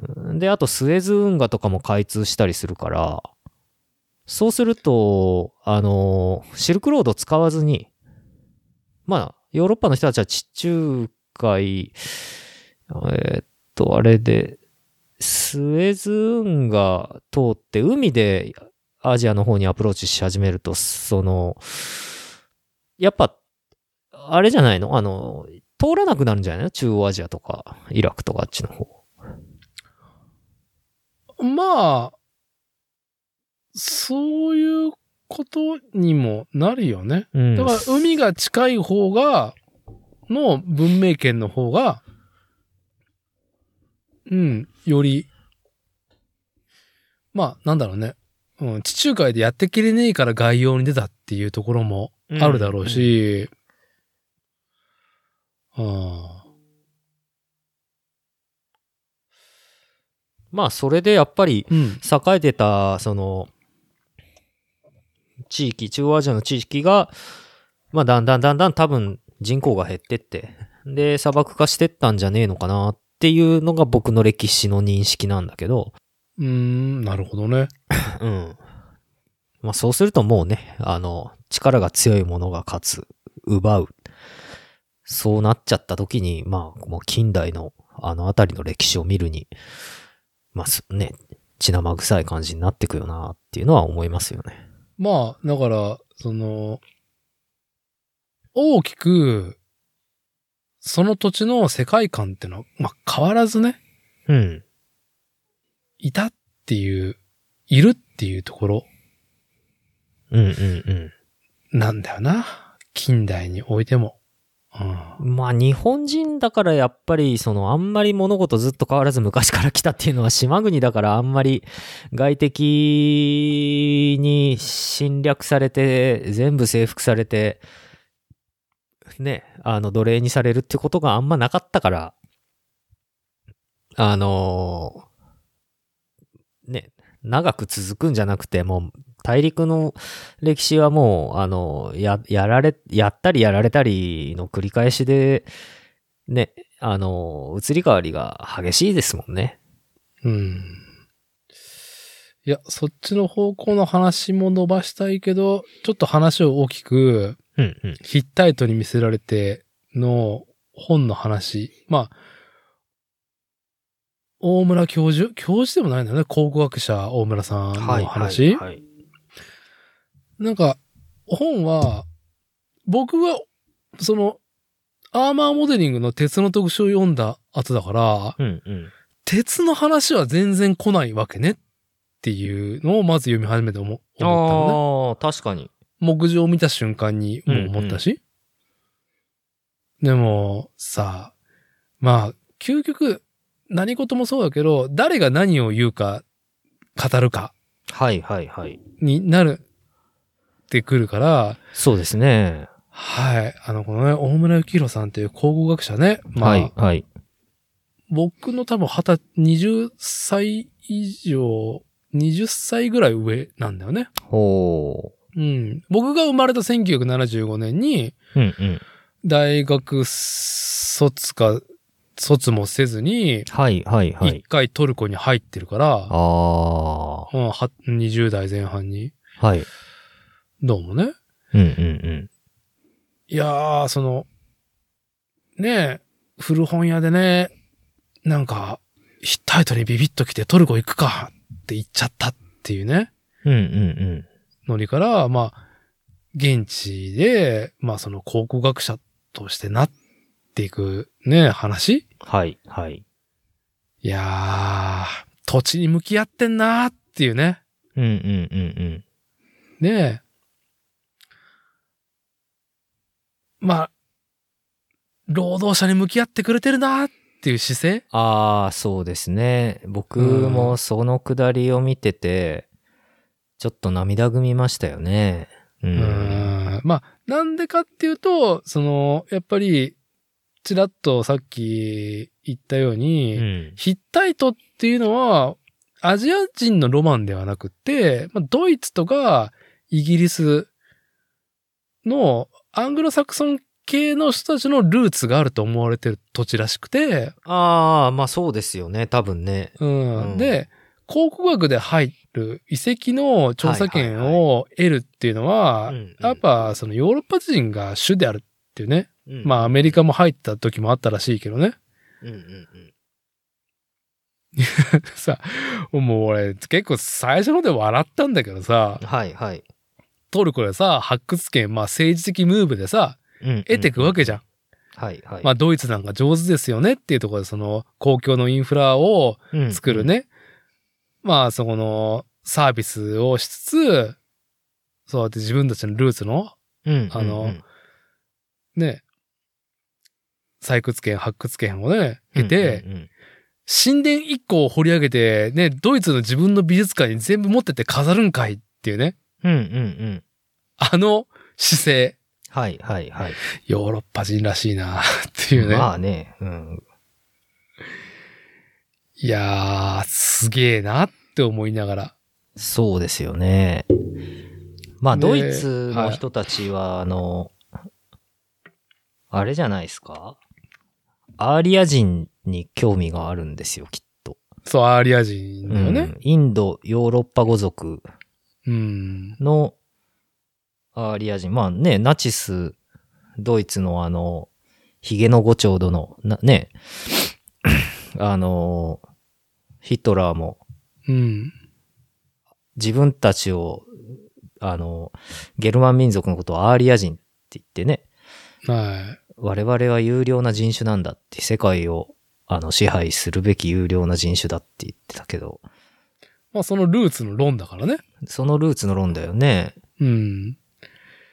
が、まあ、そこの発祥が、そのトルコにあるっていう、ね。トルコとか、うん、そうだね。そ、そのあたりっていうことでね。あうんまあ、だから、あれが何年ぐらいの話か忘れちゃったけど、まあ、ね、1900年前後の話はい、はい。で、まあ、トルコ当時どんなんだったか知らないけどさ、うん、うん、うん、うん。まあ、まあ、近代化してるね。やっぱそのイギリス、ドイツがさ、まあ、田舎の国に来て、はい。まあ、現地のね、原住民を労働者としてこき使って、うん、まああ、ーね、自分たちの欲しいん。ものだけを持って帰っていくと。はい。で自分の考古学の論に合うもんだけを持って帰るって。うん、うん、うん。うん。でもう、それが持って帰れば、もう、ああとはもう知らない、終わり、みたいな感じで。っうん、うん。って。いううのを、20代から、その、日本人として、現地に走って、大村さんが、まあ、このね、こう、遺憾に感じ、うん、うん、うん。俺は、俺だったらこんなことしねえぞって、はい、はい、はうい。んっていう思いをね、まあ、現在はなしてるっていうことね、に涙したよね。うんうん。いや、あれ良かった。あのくだりは本当に良かったですね。人間の大事なところが詰まってますよね。はい。で、まあ、そこにはやっぱりその、まあ、そういう方向性のヨーロッパの人たちもいるけど、うんやっぱりもっと真摯に、その土地と、その遺跡にうんむ向き合っているドイツ人だったりとかね、うんうんあの、まあ、他の先生方、教授たちのね、ありようも参考にして今があるんだけど、 はいはい。あのじゃあそれを実現できた理由うんうんうん。の、やっぱさ、三笠宮親王のエンペラーパワーすげえな。うん、そうね。まあ、エンペラーではない。これ皇族ですよ。ですよあ、ねこ。うん皇族。だね。 なんか知らない世界だった、ここ。いやー、まあ、大事じゃないですか。やっぱパトロンが必要ですせ。パトロロンが必要なのはいいんだけど、うん日本の皇族血統が、やっぱりこの、さあ、ヒッタイトっていうロマンに、、あーまあねなんだろう、うんうんそのい意義を感じていてからそもそも関わってたし、はいはいはい。まあ、ね、ドイツとかイギリスのね、教授たちも、三笠宮親王に敬意を払って、うんパトロンしてもらって、まあ、一緒に戦争やったしな。うん。あのーはい。なんかさ、うん。結構ギョッとしてさ、そのエンペラーパワーいやに。でもまあ日本人が思う以上にやっぱ皇室の力って強いみたいですね。うんねえ、すごいね。うん、でももう実際本当にねあのいろんな結構ね、草木とか生物学の、いや、なんか草木とかの研究とかでも、しれっと皇族の人の名前が研究者の欄にあったりするみたいですそうそよう。ね。研究者としてのは、プレイヤーのさことは知ってたけあどる、しうん。だけど、引っ張っても来れるわけだから、予算とかをね。うんんそ本人は、ないけども、はいはいはい。寄付を募るのはお手伝いしますよそうでっすね。はい。ていうので、やっぱ大きいとこは出光だったんだよね。ああね、すごいね。まあ、いや、当時の日本はイケイケです よ。僕も読んでて思ったけど、いい時代だなと思って。そうじゃあもちろん、うんね、まあ、高度成長期、バブル、うんうんうんね、もう夜明け前みたいな感じだから、うん、だから今そんなことやってお金集めようとしてから、その、それは必要なんですかっつって。2番じゃダメなんですかっつって仕分けられちゃうい よ。やいや、それも、それも古いよ。うん。 それも。仕分けられちゃう。うよ。いや、なんか、いや、知らねえ世界 だなっていうところも、だいぶ面白い。もうね。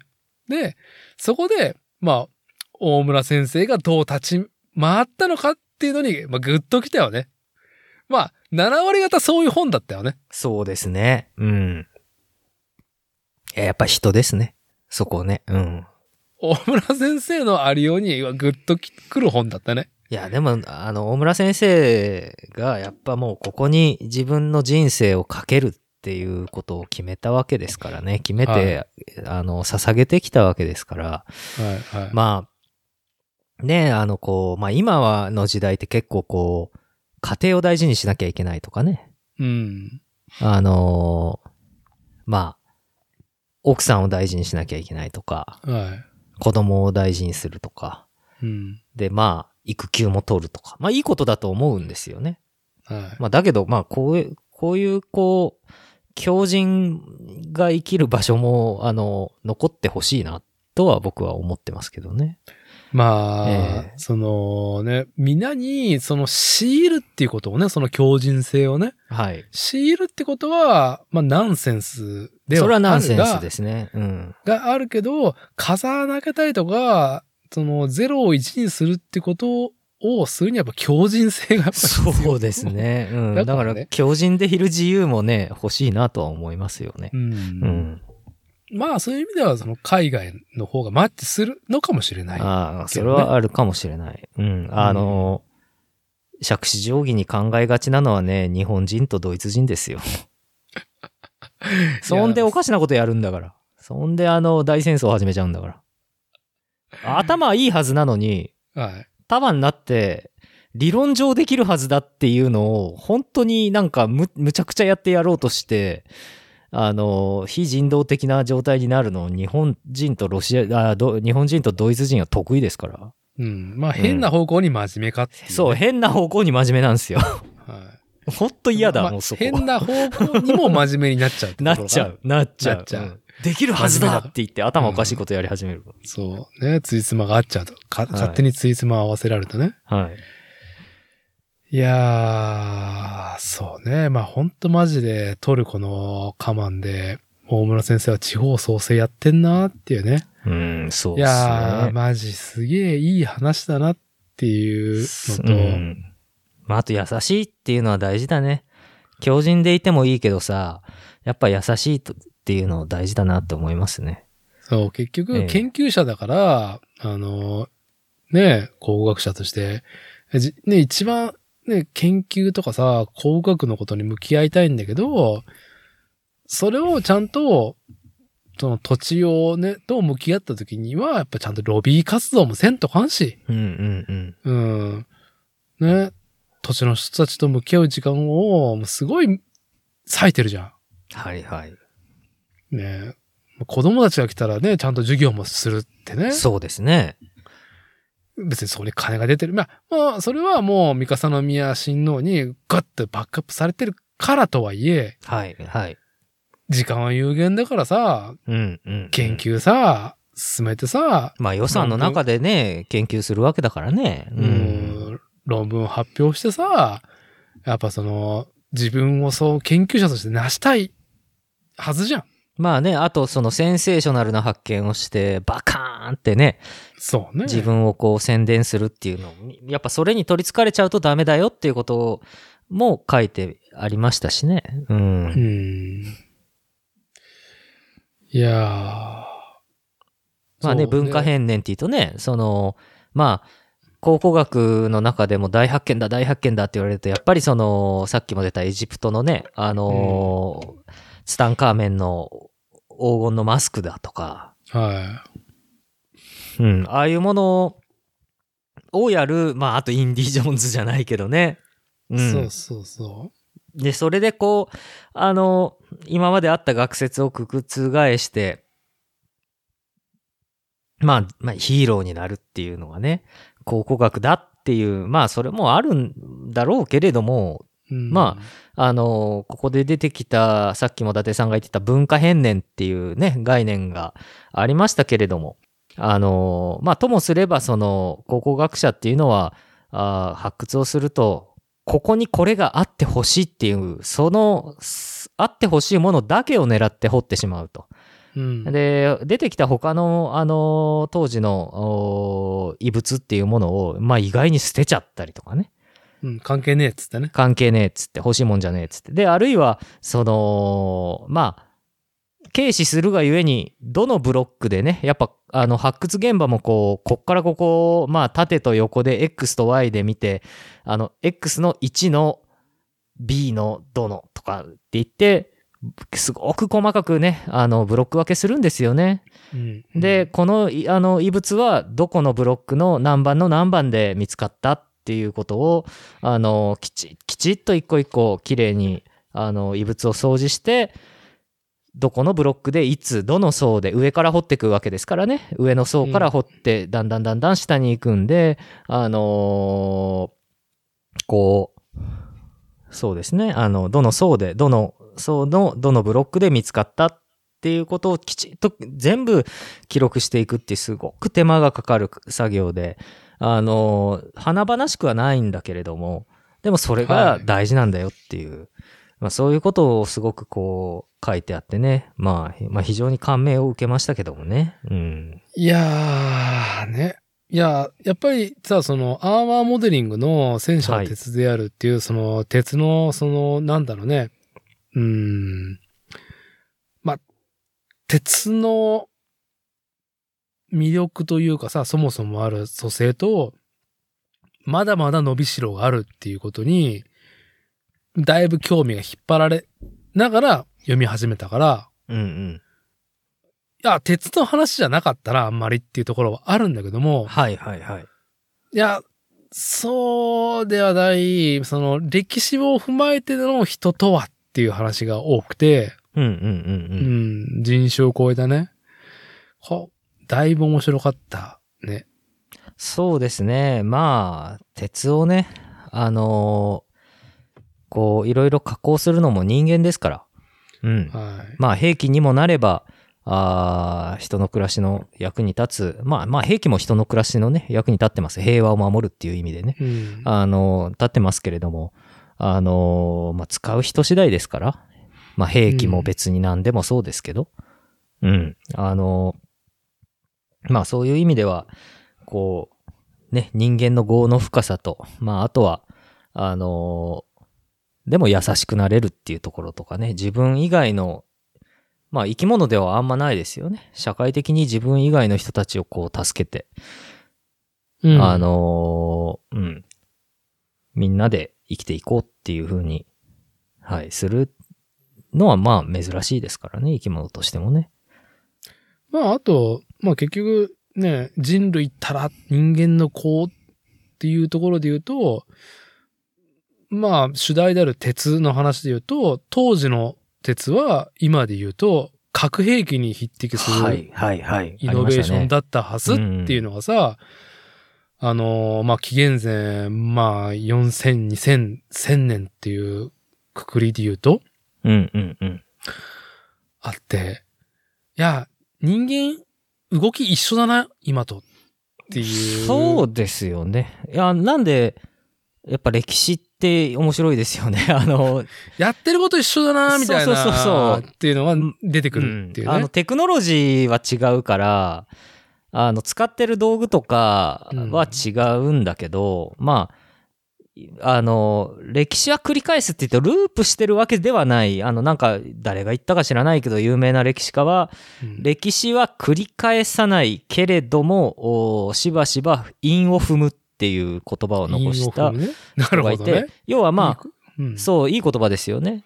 つ、使うテクノロジーとかはう、ん表面上違うんだけど、でも、それを行ってる人間の心の動きは一緒っていううん。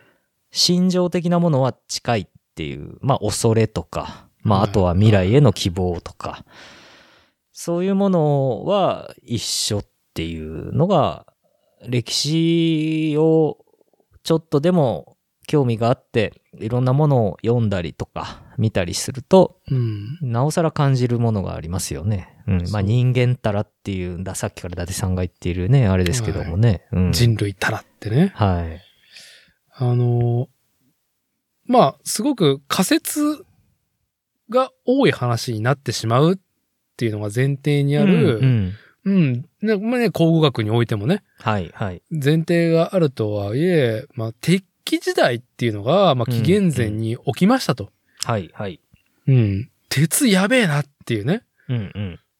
まあ、その兵器ばっかりじゃなくて、その農業の効率もクソ上がったから、そうですね。すクごワい一本でね。ねえ、上がるでしょうね。そりゃそうですよ。だって僕ら、道具大事だよって、伊達さんも僕もずっと 言ってるじゃないですか。道具このだっつうのにね。はい。あの、このね、あの、ポッドキャストで、作例で言っておりますけれども、まあ、そう。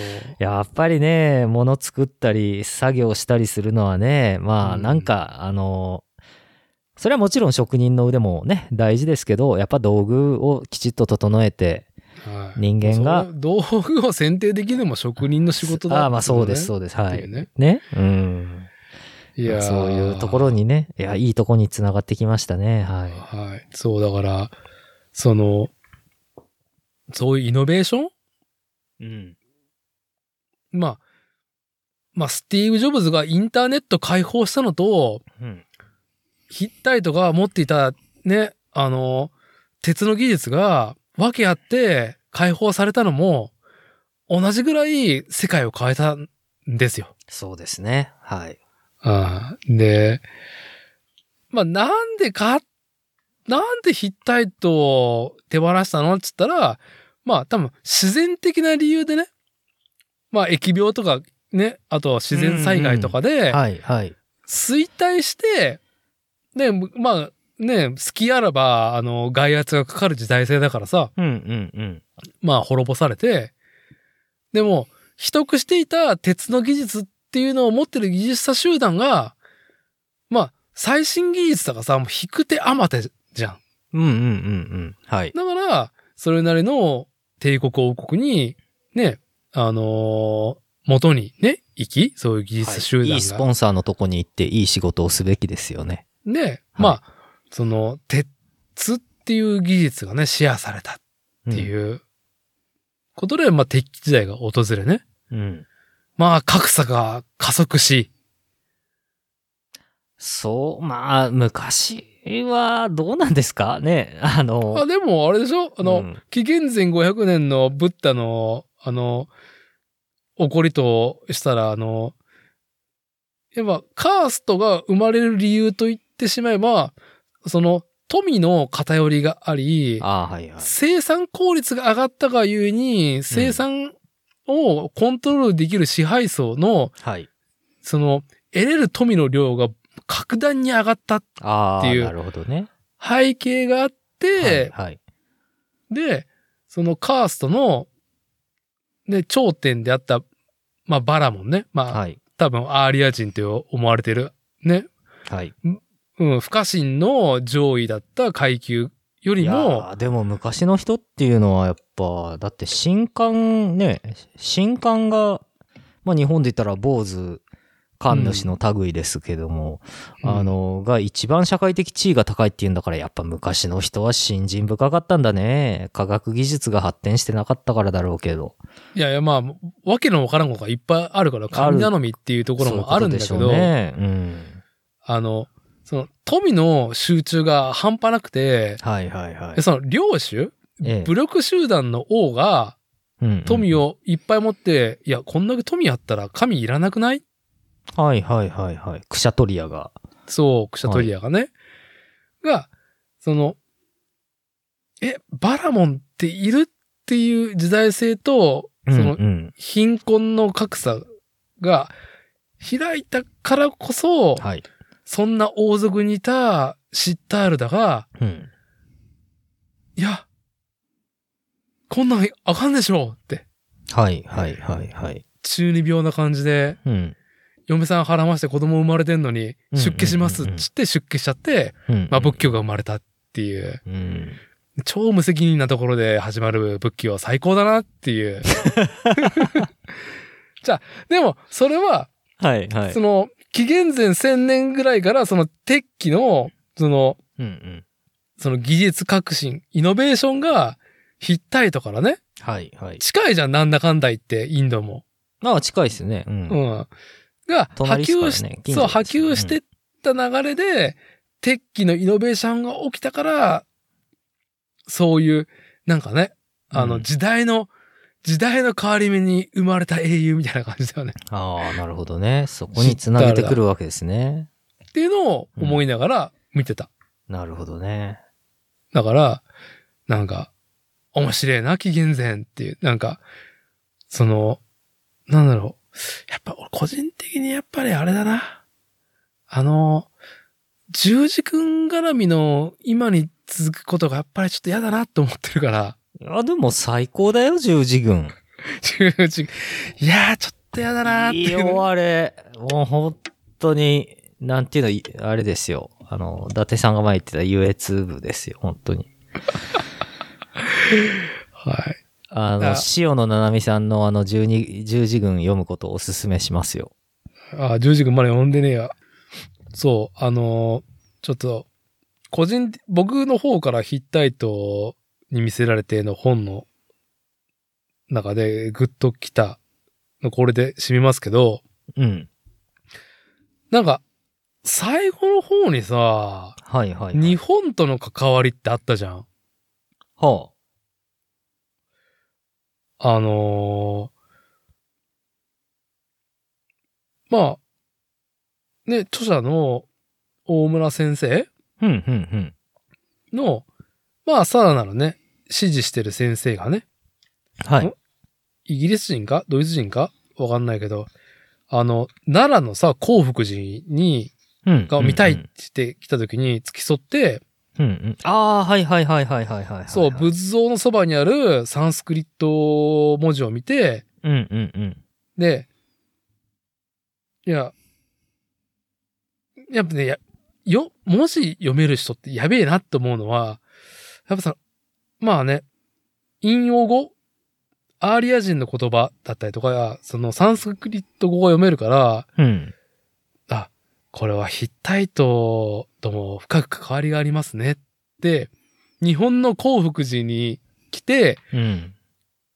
アーリア人の言葉はいはい。を読んで、うん紐解くっていうことが、やべえな。マジうか。んっていうまあ、シルクロードの先にあったものじゃん。そうですね。これって。はいはいはいはい。はあ。まあ、でもが、はね、ほんとその、でもその喜びっていうのは、ちょっと歴史好きの人であれば、感じれるんで、僕でも多分見たらあって思うし、そういうの。関連性うん。だからやっぱ、深掘りすることの楽しさって、あの教えてくれてると思うし、そういうものが、あーまあ、本で読める。ね、図書館で借りて本で読めるし、教科書でも、その、関連性って見えるし、うん。あ、のだからやっぱ、学問っていいなっていういね。やー、本当にね。勉強も。ね、するもんだなと思いました ね。本当に。うんいやーいや、学校の勉強楽しいんだなっていうことがよくわかるんですよね。義務教育ちゃのんと範囲気でも。づけなかったんだよな。だから、うん。今回、アーマーモデリングの、はいそのはい鉄の話って、これ高校と専門学校で散々やったことだな、ていうのがまずうんすぐ思ったんだけど、でも当時はやっぱ自分の知恵足らず世界の狭さもあったんだけど、うん。そのイントロダクションっていうか、まずはい広げ方が、はい、戦車鉄の塊だからね。わかってるってういんう、うんうんあの最強の兵器ね、みたいなってういん。う。はいはいはい。で、て、ね、そこで、現在も、そうんのう、ん最前線、極地で活躍する鋼、鉄うん。について、ちょっと語りますよ、今からって。うんうん。で、そう、我々の母なら大地、地球、うん。だいぶ鉄だからっだいぶですだから。ていう、この、イントロダクションが最高だ。こう、こういう入りで学校の先生も来てくれたらよかったのになーとか思いつつも、うんまあ、つまずそれを聞く姿勢がようやくね、僕がその40後半になってモテてるってとこもあるんだけど、うんうんうんうん。そうね。つながってるんだっていうことが教えてくれるのが歴史かなと思いますね。うん。うん、やっぱスポットでね、あ、結局そうなんだよ。まあ、スポットで正解とか、なんか実用ばっかりね、示されたりとか、その履修しないといけないってことは、やっぱ面白くないんだよね。うん。だから歴史を嫌いになる、あんまり興味がないっていう人たちのほとんどがやっぱりそういう楽しさに触れてないからだと思うんですよね。うん。あのーそれは思いますね。はい。うん。はい。いやー、なんかな、もう、自分が、自分が、あいくつだ ?20、24から35まで、ね、まあ、トヨタバビロンシステムの技術部にいてさ、うん。で、まあ、まあまあ、いろんなことと接触できて、いろんな技術とか、その姿勢を見れて楽しかった覚えはあるんだけど、はいはい。ね、もうこの今鉄に、製鉄かーみたいな、うんうん。製鉄の技術と歴史とかめっちゃ知りたいわーって思ったら、はい。まあその、スペシャリストがさ、やっぱ違う部署とはいえさ、ちょ、チッス、ちょっと話聞かせてくださいみたいな感じでいけたからさ、うんうんうんうん。いや、当時の俺の知恵の足りなさって思いながら。まあでも、若さとはそういうものではないですかね。若さとはバカさっていうところが。あ、でも製鉄のあれあがあれなら、あの、あれじゃないですか うんあの、島根とか行けばいいんじゃないですかたたら製鉄、出雲とかあっちの方、ああ、はいはい。修学旅、大人の修学旅行にあの行けばいいんじゃないかな。ね。まあでも、どう、どこの扉を開くのがね、やっぱ、いいのかっていうところもあるよね、そういうところも。うん。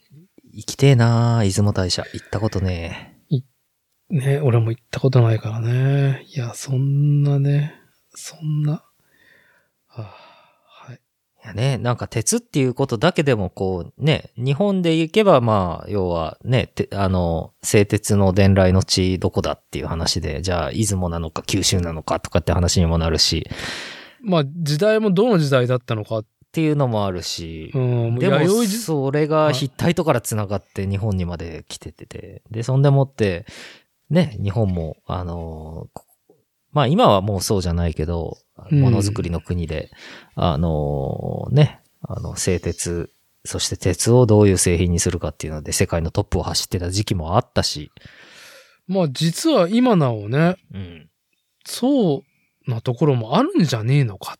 っていうねんテレビで見たのは新日鉄がやってる鉄、実はいけてるんだよっていう、あの、5分か10分の、あの、番組と番組の間にある民放の、あのーうプログラムがめっちゃ面白かったな。なんか、海苔ができないわ海の湾で、なんか鉄をわざと沈めて鉄分とかをなんかあれして、なんか海苔をなんか作るみたいな、なんかそんななかったな。いや、多分間違いかもし、これ間違いかもしれんけど、でも似たようなことやってて、わざと鉄を海の中に入れて、うん。なんかやってたよ。なんかそういうのも今やってるんです、みたいなのを新日鉄スポンサーでやってた番組があって、めっちゃ面白かったな、なるほど。はい、奥が深いですね、鉄って。うん。じゃあ、ちょっと、まあ、締めの方向に行くところで、やっぱあの、鉄のね、アーティスト、服部慎也さんに、服部慎也が触れる鉄とは論とかはないんですかいやー、鉄は、道具さえあれば、ば、もう、万人に開かれた素材ですね。なるほど。はい。まあ、なる僕ほどは本当は、あの、心理学卒だし、バッキバキの文系人間ですけども、うん。あのー鉄のその無理をしなければ、すごくちゃんと強度がしっかりした、もう使えるものを、僕のような人間でも作れる。うん。うん。まうあんそういうところがいいんじゃないですかね。まあ、その、加工の容易さ。い、はや、洗練されてんだよな。い、そう思いますやっぱりね。はい。その加工においても、加工方法もそう製ですよ造ねにおいても、はい。加工においても、で、そもそも持ってる、その素材としての、まあ、求められてることに対する、まあ、答える力っていうのも、強度だったりとか、うん、しなやかさだったりとか、まああと耐振れ久性幅ともか、ねうん、振れ幅うん振れも、幅ね、そうですしね。うん作れるしバリエーションもね。うん。ああ。そうね。まあだからこそ、ね、あの、紀元前のそのヒッタイトから、こう、うん今にね、至っても、あのー鉄というのは、いろんなものにね、あのー使われているわけですから。はい。あーいいですね。まあ、だから、やっぱりその自転車に限ったね、スポーツ自転車に限ってことを言うと、何かそのカーボンとかアルミとのね、対比で、うんうん。丈夫いけど重いんでしょとか、はいはい。まあ、その、なんだろうね、リラックスして乗れるとかさ、体に優しいとかさ、うんうんうんそういう方面も触れるけど、はい、はい。しんくんが以前の収録で言った、もうカリッカリのレースバイク、ああ、はいはい。うん、軽くてう、ん。硬くて進むやつ。うんうんうん。だからまあそのしんくんのその作ったバイクは、あのー僕は乗ったことないけど、うんうん。まあ、あのクリス・キングのさ、うんうん。シエロのレーサーはいはいはい。を、まあ、サークルズ絡みでちょっと乗せてもらえる機会があって、うんうんうん。乗ったけど、まあ、なんじゃこりゃっていうんう、うんうんその、なんだろうね、まあ、硬くて進むっていう安直なことを言ってしまうけど、うんうん。鉄とは思えない内容だったよね。うん体感としては。そうですね。まあ、あれと大体同じですよ、僕も。ああ、そうですか。うんっていう、その特徴の幅を作れるっていうところも、なんか魅力の一つっていうとなんか、浅いような気気がする。まあ長年使われてる理由はそういうことだからなっていう、その幅。そうですね。うん。まあ、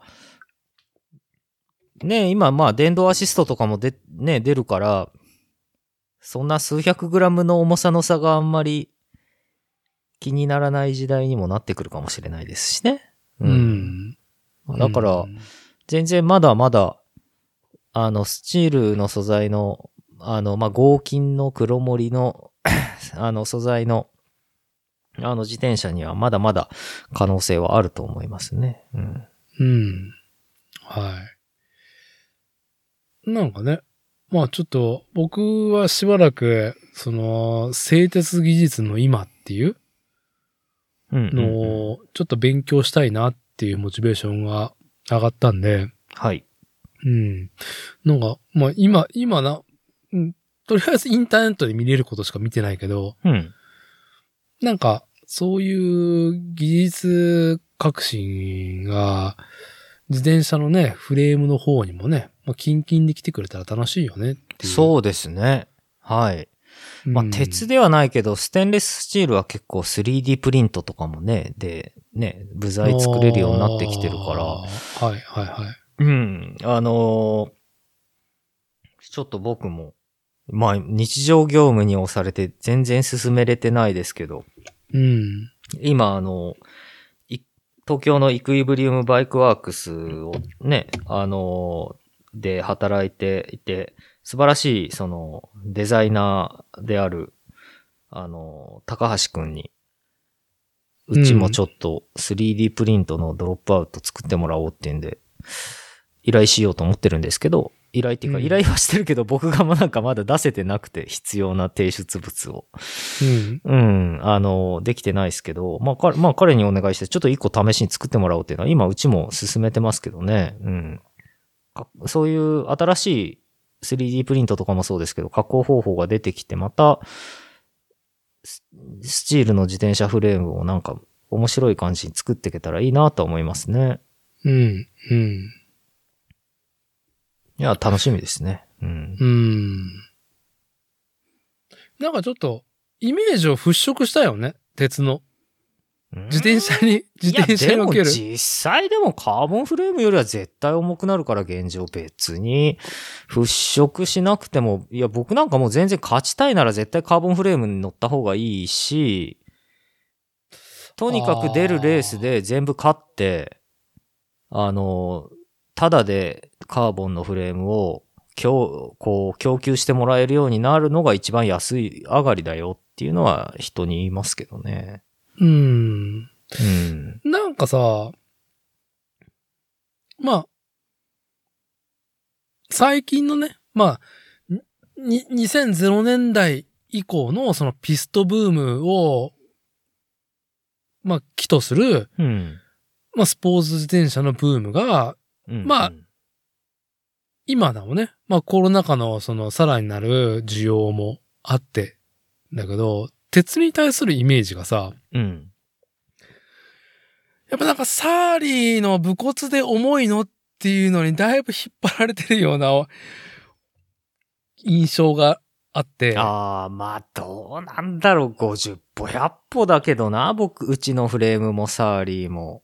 ああ、シンくんの、ああ、でもそういう話はなんかもう肌感で聞けるのは面白い。うん、大きい目で見ると、ぜってか、ど、誰の目から見ると、誰のみ目から見ると、サーリーは重い。新服部製作所で作るハンドメイドフレームは軽いってなるかっていうと、一般のスポーツサイクルに親しんだことがない人が、サーリーで組んだ、例えばペーサーの、ペーサーじゃないな、えペーサーペーサーか。シングルのうんサーリーのピスト乗ると、一般の人がね、何これ軽いってなると思うんですよ。はめっちゃ進むってなると思い。うん。う。だけど、ツイッターとかで出てくる、なんか俺めっちゃ速いですみたいな、で、自転車も詳しいです、オタクですみたいな子たちからすると、でもサーリーは、な、なんだこんなの、鉄くずじゃねえか、重いってなるわけだよね。うん。うーん。ああ。あいや、でもその、まあ、シンくんが作り手としてのその肌感を聞けたのは本当に、まあ、すごく面白いうんって、で興味が深僕そうそうそう。で、サーリーで乗って、ちょっと重いなと思って、うちのフレーム乗ってくれて、めちゃくちゃ軽いですね。すげえ進みますって言ってくれる人は大勢いるわけですよ。うん。だけど、じゃあ、ひあの、スペシャライズドのカーボンフレーム乗ったらどっちが進むのって言ったら、それはスペシャですよね。まあ、まあ、サーリーは、その、アメリカ人の体格、体重に合わせていて、まあ、ど、どの、その、ジャンルでも言えるんだけど、やっぱ、トゥーマッチすぎるところがあって、日本人には。ああ、どうなんだ。でもあれそう、でも僕も、うん世界で売る黒森フレーム作るならあれぐらいの重さにすると思いますよ。世界で、っそうそうう。るで、サーてリーのいあうの、点ね。はい。で、サーリーなるほど、の、あのーサイズチャートの絵見たことありますうーん、まあ、うっすらぼんやりだけど。あれめちゃくちゃ考えてんなっていうか、やっぱ、うんああ、これは、あの、ちゃんと世界史、あの、勉強してんなって思うんだけど、あの、まあ、サーリーってほんと150前半とか150切る人の身長のフレームから2メーターぐらいの人までの身長のフレームのね、サイズカバーしてるんですよね。で、なんか彼ら彼、ちょっとポップな絵で描いたようなサイズ表があって、うん。はい。うん。あの、一番ちっちゃい子、人間の絵が描いてあるんですよ。デフォルメされた人間の絵が描いてあって。うん。で、一番ちっちゃい子は、あの、有色人種のアジア人のちっちゃい女の子なんですよ。へで、え。一番背高いところは、ちょ白人だったか黒人か分かる、忘れたけど、めっちゃのっぽの人の絵なんですよ。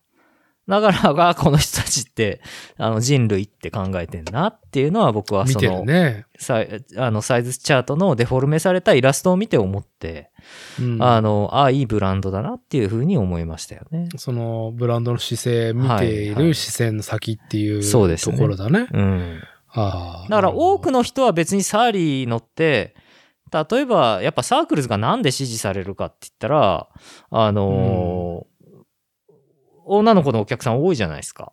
そうね。で、その女性のおんあのお客さんたちっていうのは、サーリーほどよく組んでもらったオタクがこんなくせえよ、クソめえ自転車乗ってられるか、こんなもん、こんなんに十何万、二十万かけるのクソだっていう自転車に乗って、うわ、すごい、こんな軽い自転車あったんだ、自転車乗るの楽しいっていう言ってるわけですよ、その女の子たちは。まあそのスポーツバイクっていう、そのね、初体験、ファーストコンタクトの食衝動の話、ね、リアクションだよね、それはいはい。で、そこで満足ある程度して、壊れないじゃないですか、サーサーリーってそんなに。うんまあ、車にひかれてぺっちゃんこにならない限りはね。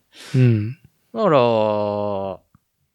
それで幸せじゃん。ね。うん。はい。んで、いい幸せなんだよね。だから別にサーリーっていうブランドはそこで会ってくれればいいわけだし。うん。で、まあ、ね、それで、いいじゃん。で、まあ、それよりちょっともっといいもの欲しい、軽いのが欲しいって言った時に、はカーボンのじ自転車にするか、い。うん、うん。カスタム。メイドのスチールフレームにするか、うん。っていうことになった時に、まあ、じゃああなた何したいですかって言って、まあ、レースで勝ちたいって言ったらカーボンを進めるし、僕は。うん。だけど、スチールに慣れて、スチールの感じがいい、見た目がいい。で、あとは、スチールのスペックの範囲で軽くなってほしい。うん。で、その中でカスタムのフレームビルダーに頼む。注文する。はで、まあ、た、まあ、壊れちゃっても、溶接して直せるから、い。うん。まあ、要は、こう、頼んでいただいたことがきっかけで、そこからの付き合いが始まって、人によってはどっかでなんかこけたりして壊しちゃったりするけれども、それを直すことができるよ。うん。っていう付き合いを選んでいくのか、レースで勝ちたいからカーボンに行くのか。うん。っていうすごくシンプルな選択肢を、なんでみんなよくわからん、インターネット上の SNS っていう非常に議論に不向きな、あのーアプリを使って、時間の無駄のような議論をしているのかっていうのが僕にとってはよくわからない。はい。まあね。インターネットはね、大いなる暇つぶしだからね。はい。そこだにから多有意義が分暇なんだろうなと思って。はい。 そこに有意義があるとは思うんですけど、うんじゃあ、まあ、シンくんの、やっぱね、やっぱさすが、服部深也、新服部製作所、まあ、実直だね。まあ、シンくんのその鉄に対する、まあ、考え。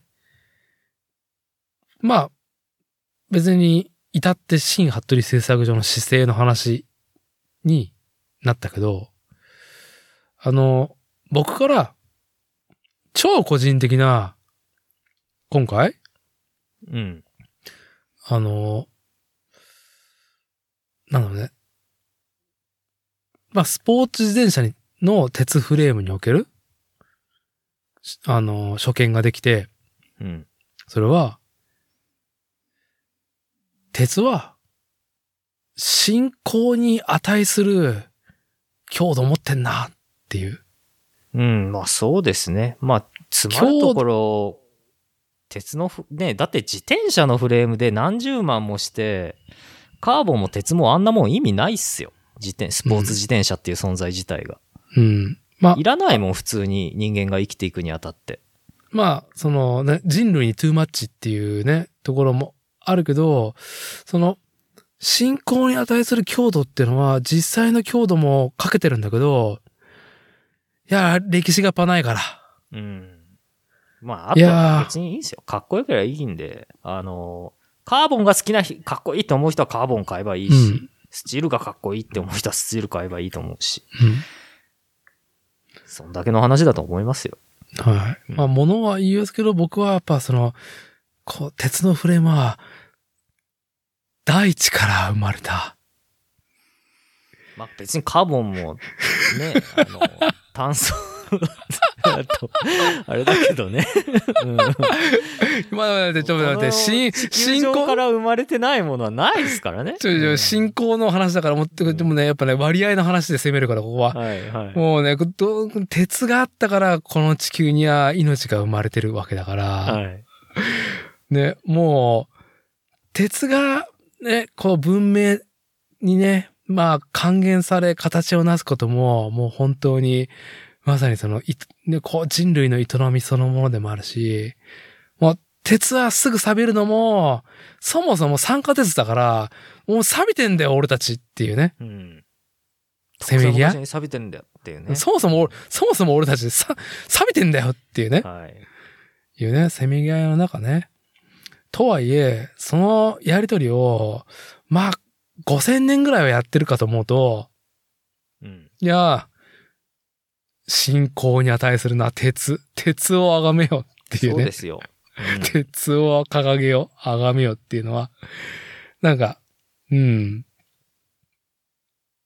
なあ、もう最近のね、まあもちろん新しいその素材がね、起こしてくれるイノベーションは今すごい速度であるとは思うけど、はいはい。いや、ね、足元見ようぜっていうところで、強い進行力パないなっていう、今回でしたっていう。個人的、うん個人的にはね。いいんですよ。ほんと。かっこよければいいんだよね。ほんとに。はい。まあね。まあ、シンくんのところはやっぱ鉄のフレームが、スポーツ自転車のフレームが多い中でね。まあ、かっこよければいいんだよの結論がね。まあ、ずっと排出されてるブランドなんで。うん。またね、そういうこと言わないしね、俺ね。インスタグラムとか で。インスタグラムとかフェイスブックとかツイッターとかでね。ああいや、あね、やっぱり、そのね、 行動した結うん、行動した結果をね、見せるのが、やっぱり、クールジャパンだと思いますんで。ね、本当に。あの、生き様とか言うつもりはないですけどね。うん。まはあいでも、やっぱり、やっぱ作っていくものでね、ものがちゃんとこう、あの、語ってってくれるといいですけどね、本当ね。うん。はい。じゃあ、まあなんかね、あの、今日は、あの、ヒッタイトに見せられてっていう本から、まあその鉄の話になりましたけど、はい。これ締める上でなんかシンくんから、なんかこれちょっと今日言っときたいけどってことありますかあ、まあ、もう引用とかでも話されてましたけど、はいあの、この大村先生に、あのー質問する漫画家の篠原千恵さんも相当、その、大村さんが発表した文献をすべて読むっていう、やばい行為をやってて、あのー多分ひ一般の人が横から二人の会話聞いてたら何言ってるかわかんねえみたいな状態が繰り広げられてたと思うんですけど、あのーまあはい。二人のその、二人っていうかもう、あの、その、でも、そういう人たちの会話を横で聞いてるのは楽しいっていう、楽しいはね。い、ことだなっていうのはすごい感じてて、これ引用でも言ってましたからね、完全に二番煎じだけど、コミュニケーションっていうものに対して、人うにんじゃあその楽しさ、良さを伝えるっていうことをが、なんて言うんでしょうね、これね。あの、まあ、伊達さんがよく言う初心者向けっていうものとか子供向けっていうものじゃなくて、やっぱり本物じゃないと楽しさは伝わんないんじゃないのっていうのが、はにも通じるところがあって、い。う。うんん。だから、その、難しいですよね。まあ今まで僕もその自転車オタクすぎると、その商売ができないとかね、仕事が成り立たないって言われてきたけど、うん。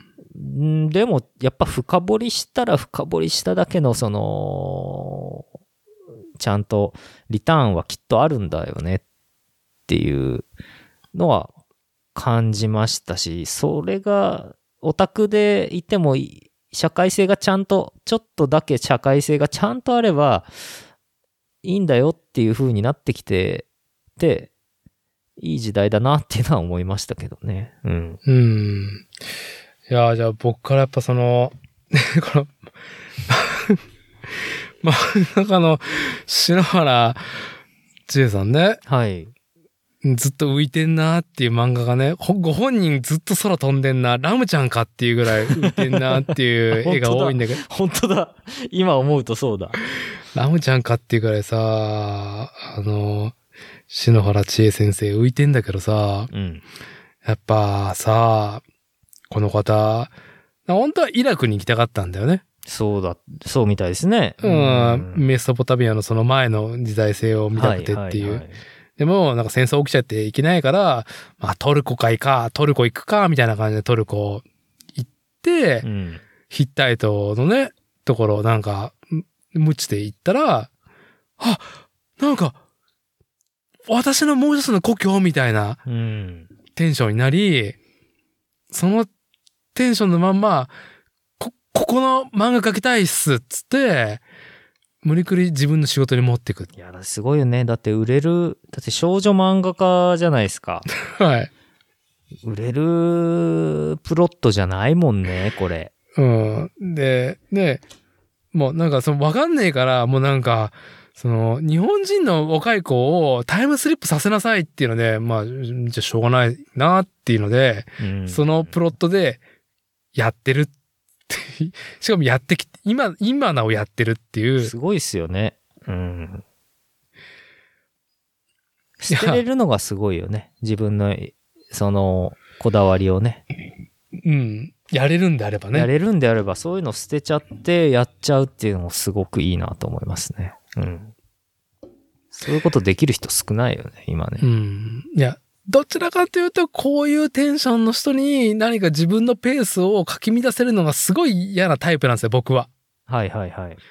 あ、僕はわかるわかる。うんうんうんうん。こういうテンションの方にね、え女さんがって話じゃないですよ、これは。え。うん、わかりますよ。こういいうなんか急に狂ったテンションになって、ここで、ここで生まれたかもしれないみたいな人が来ると、え、ちょっえ、でもと、自転車業界だとなんか男の方が多いような気がするな、そう。なんかやりたいことばっかしか言わねえな、みたいな。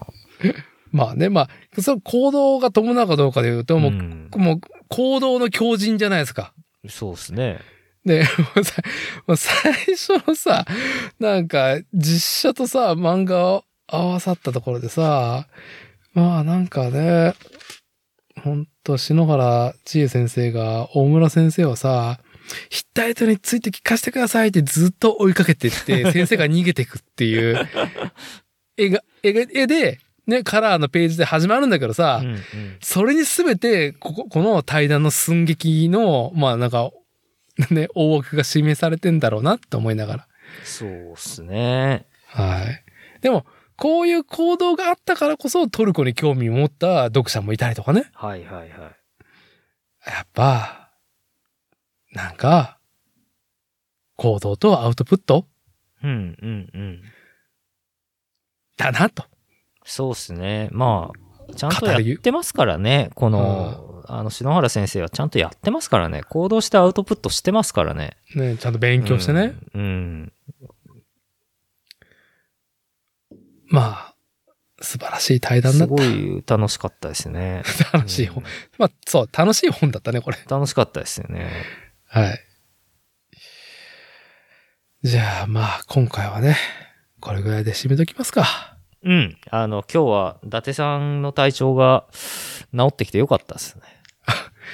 ありがとうございます。もう3月が完全にダメでしたっていううね。ーん。ダメだダメだっつったら、本当に最終的には収録もできないぐらいダメだった。ダメになったっていう。ね、ほんとほん、大変だったですね。はい。ね。はい、このね、多分酒さえ飲まなければ、こうんのアレルギーの症状とか、あはいはい。寒暖差のダメージも絶対低いわけなんですよ。ええ、ええ。いや、でも酒はね、うん。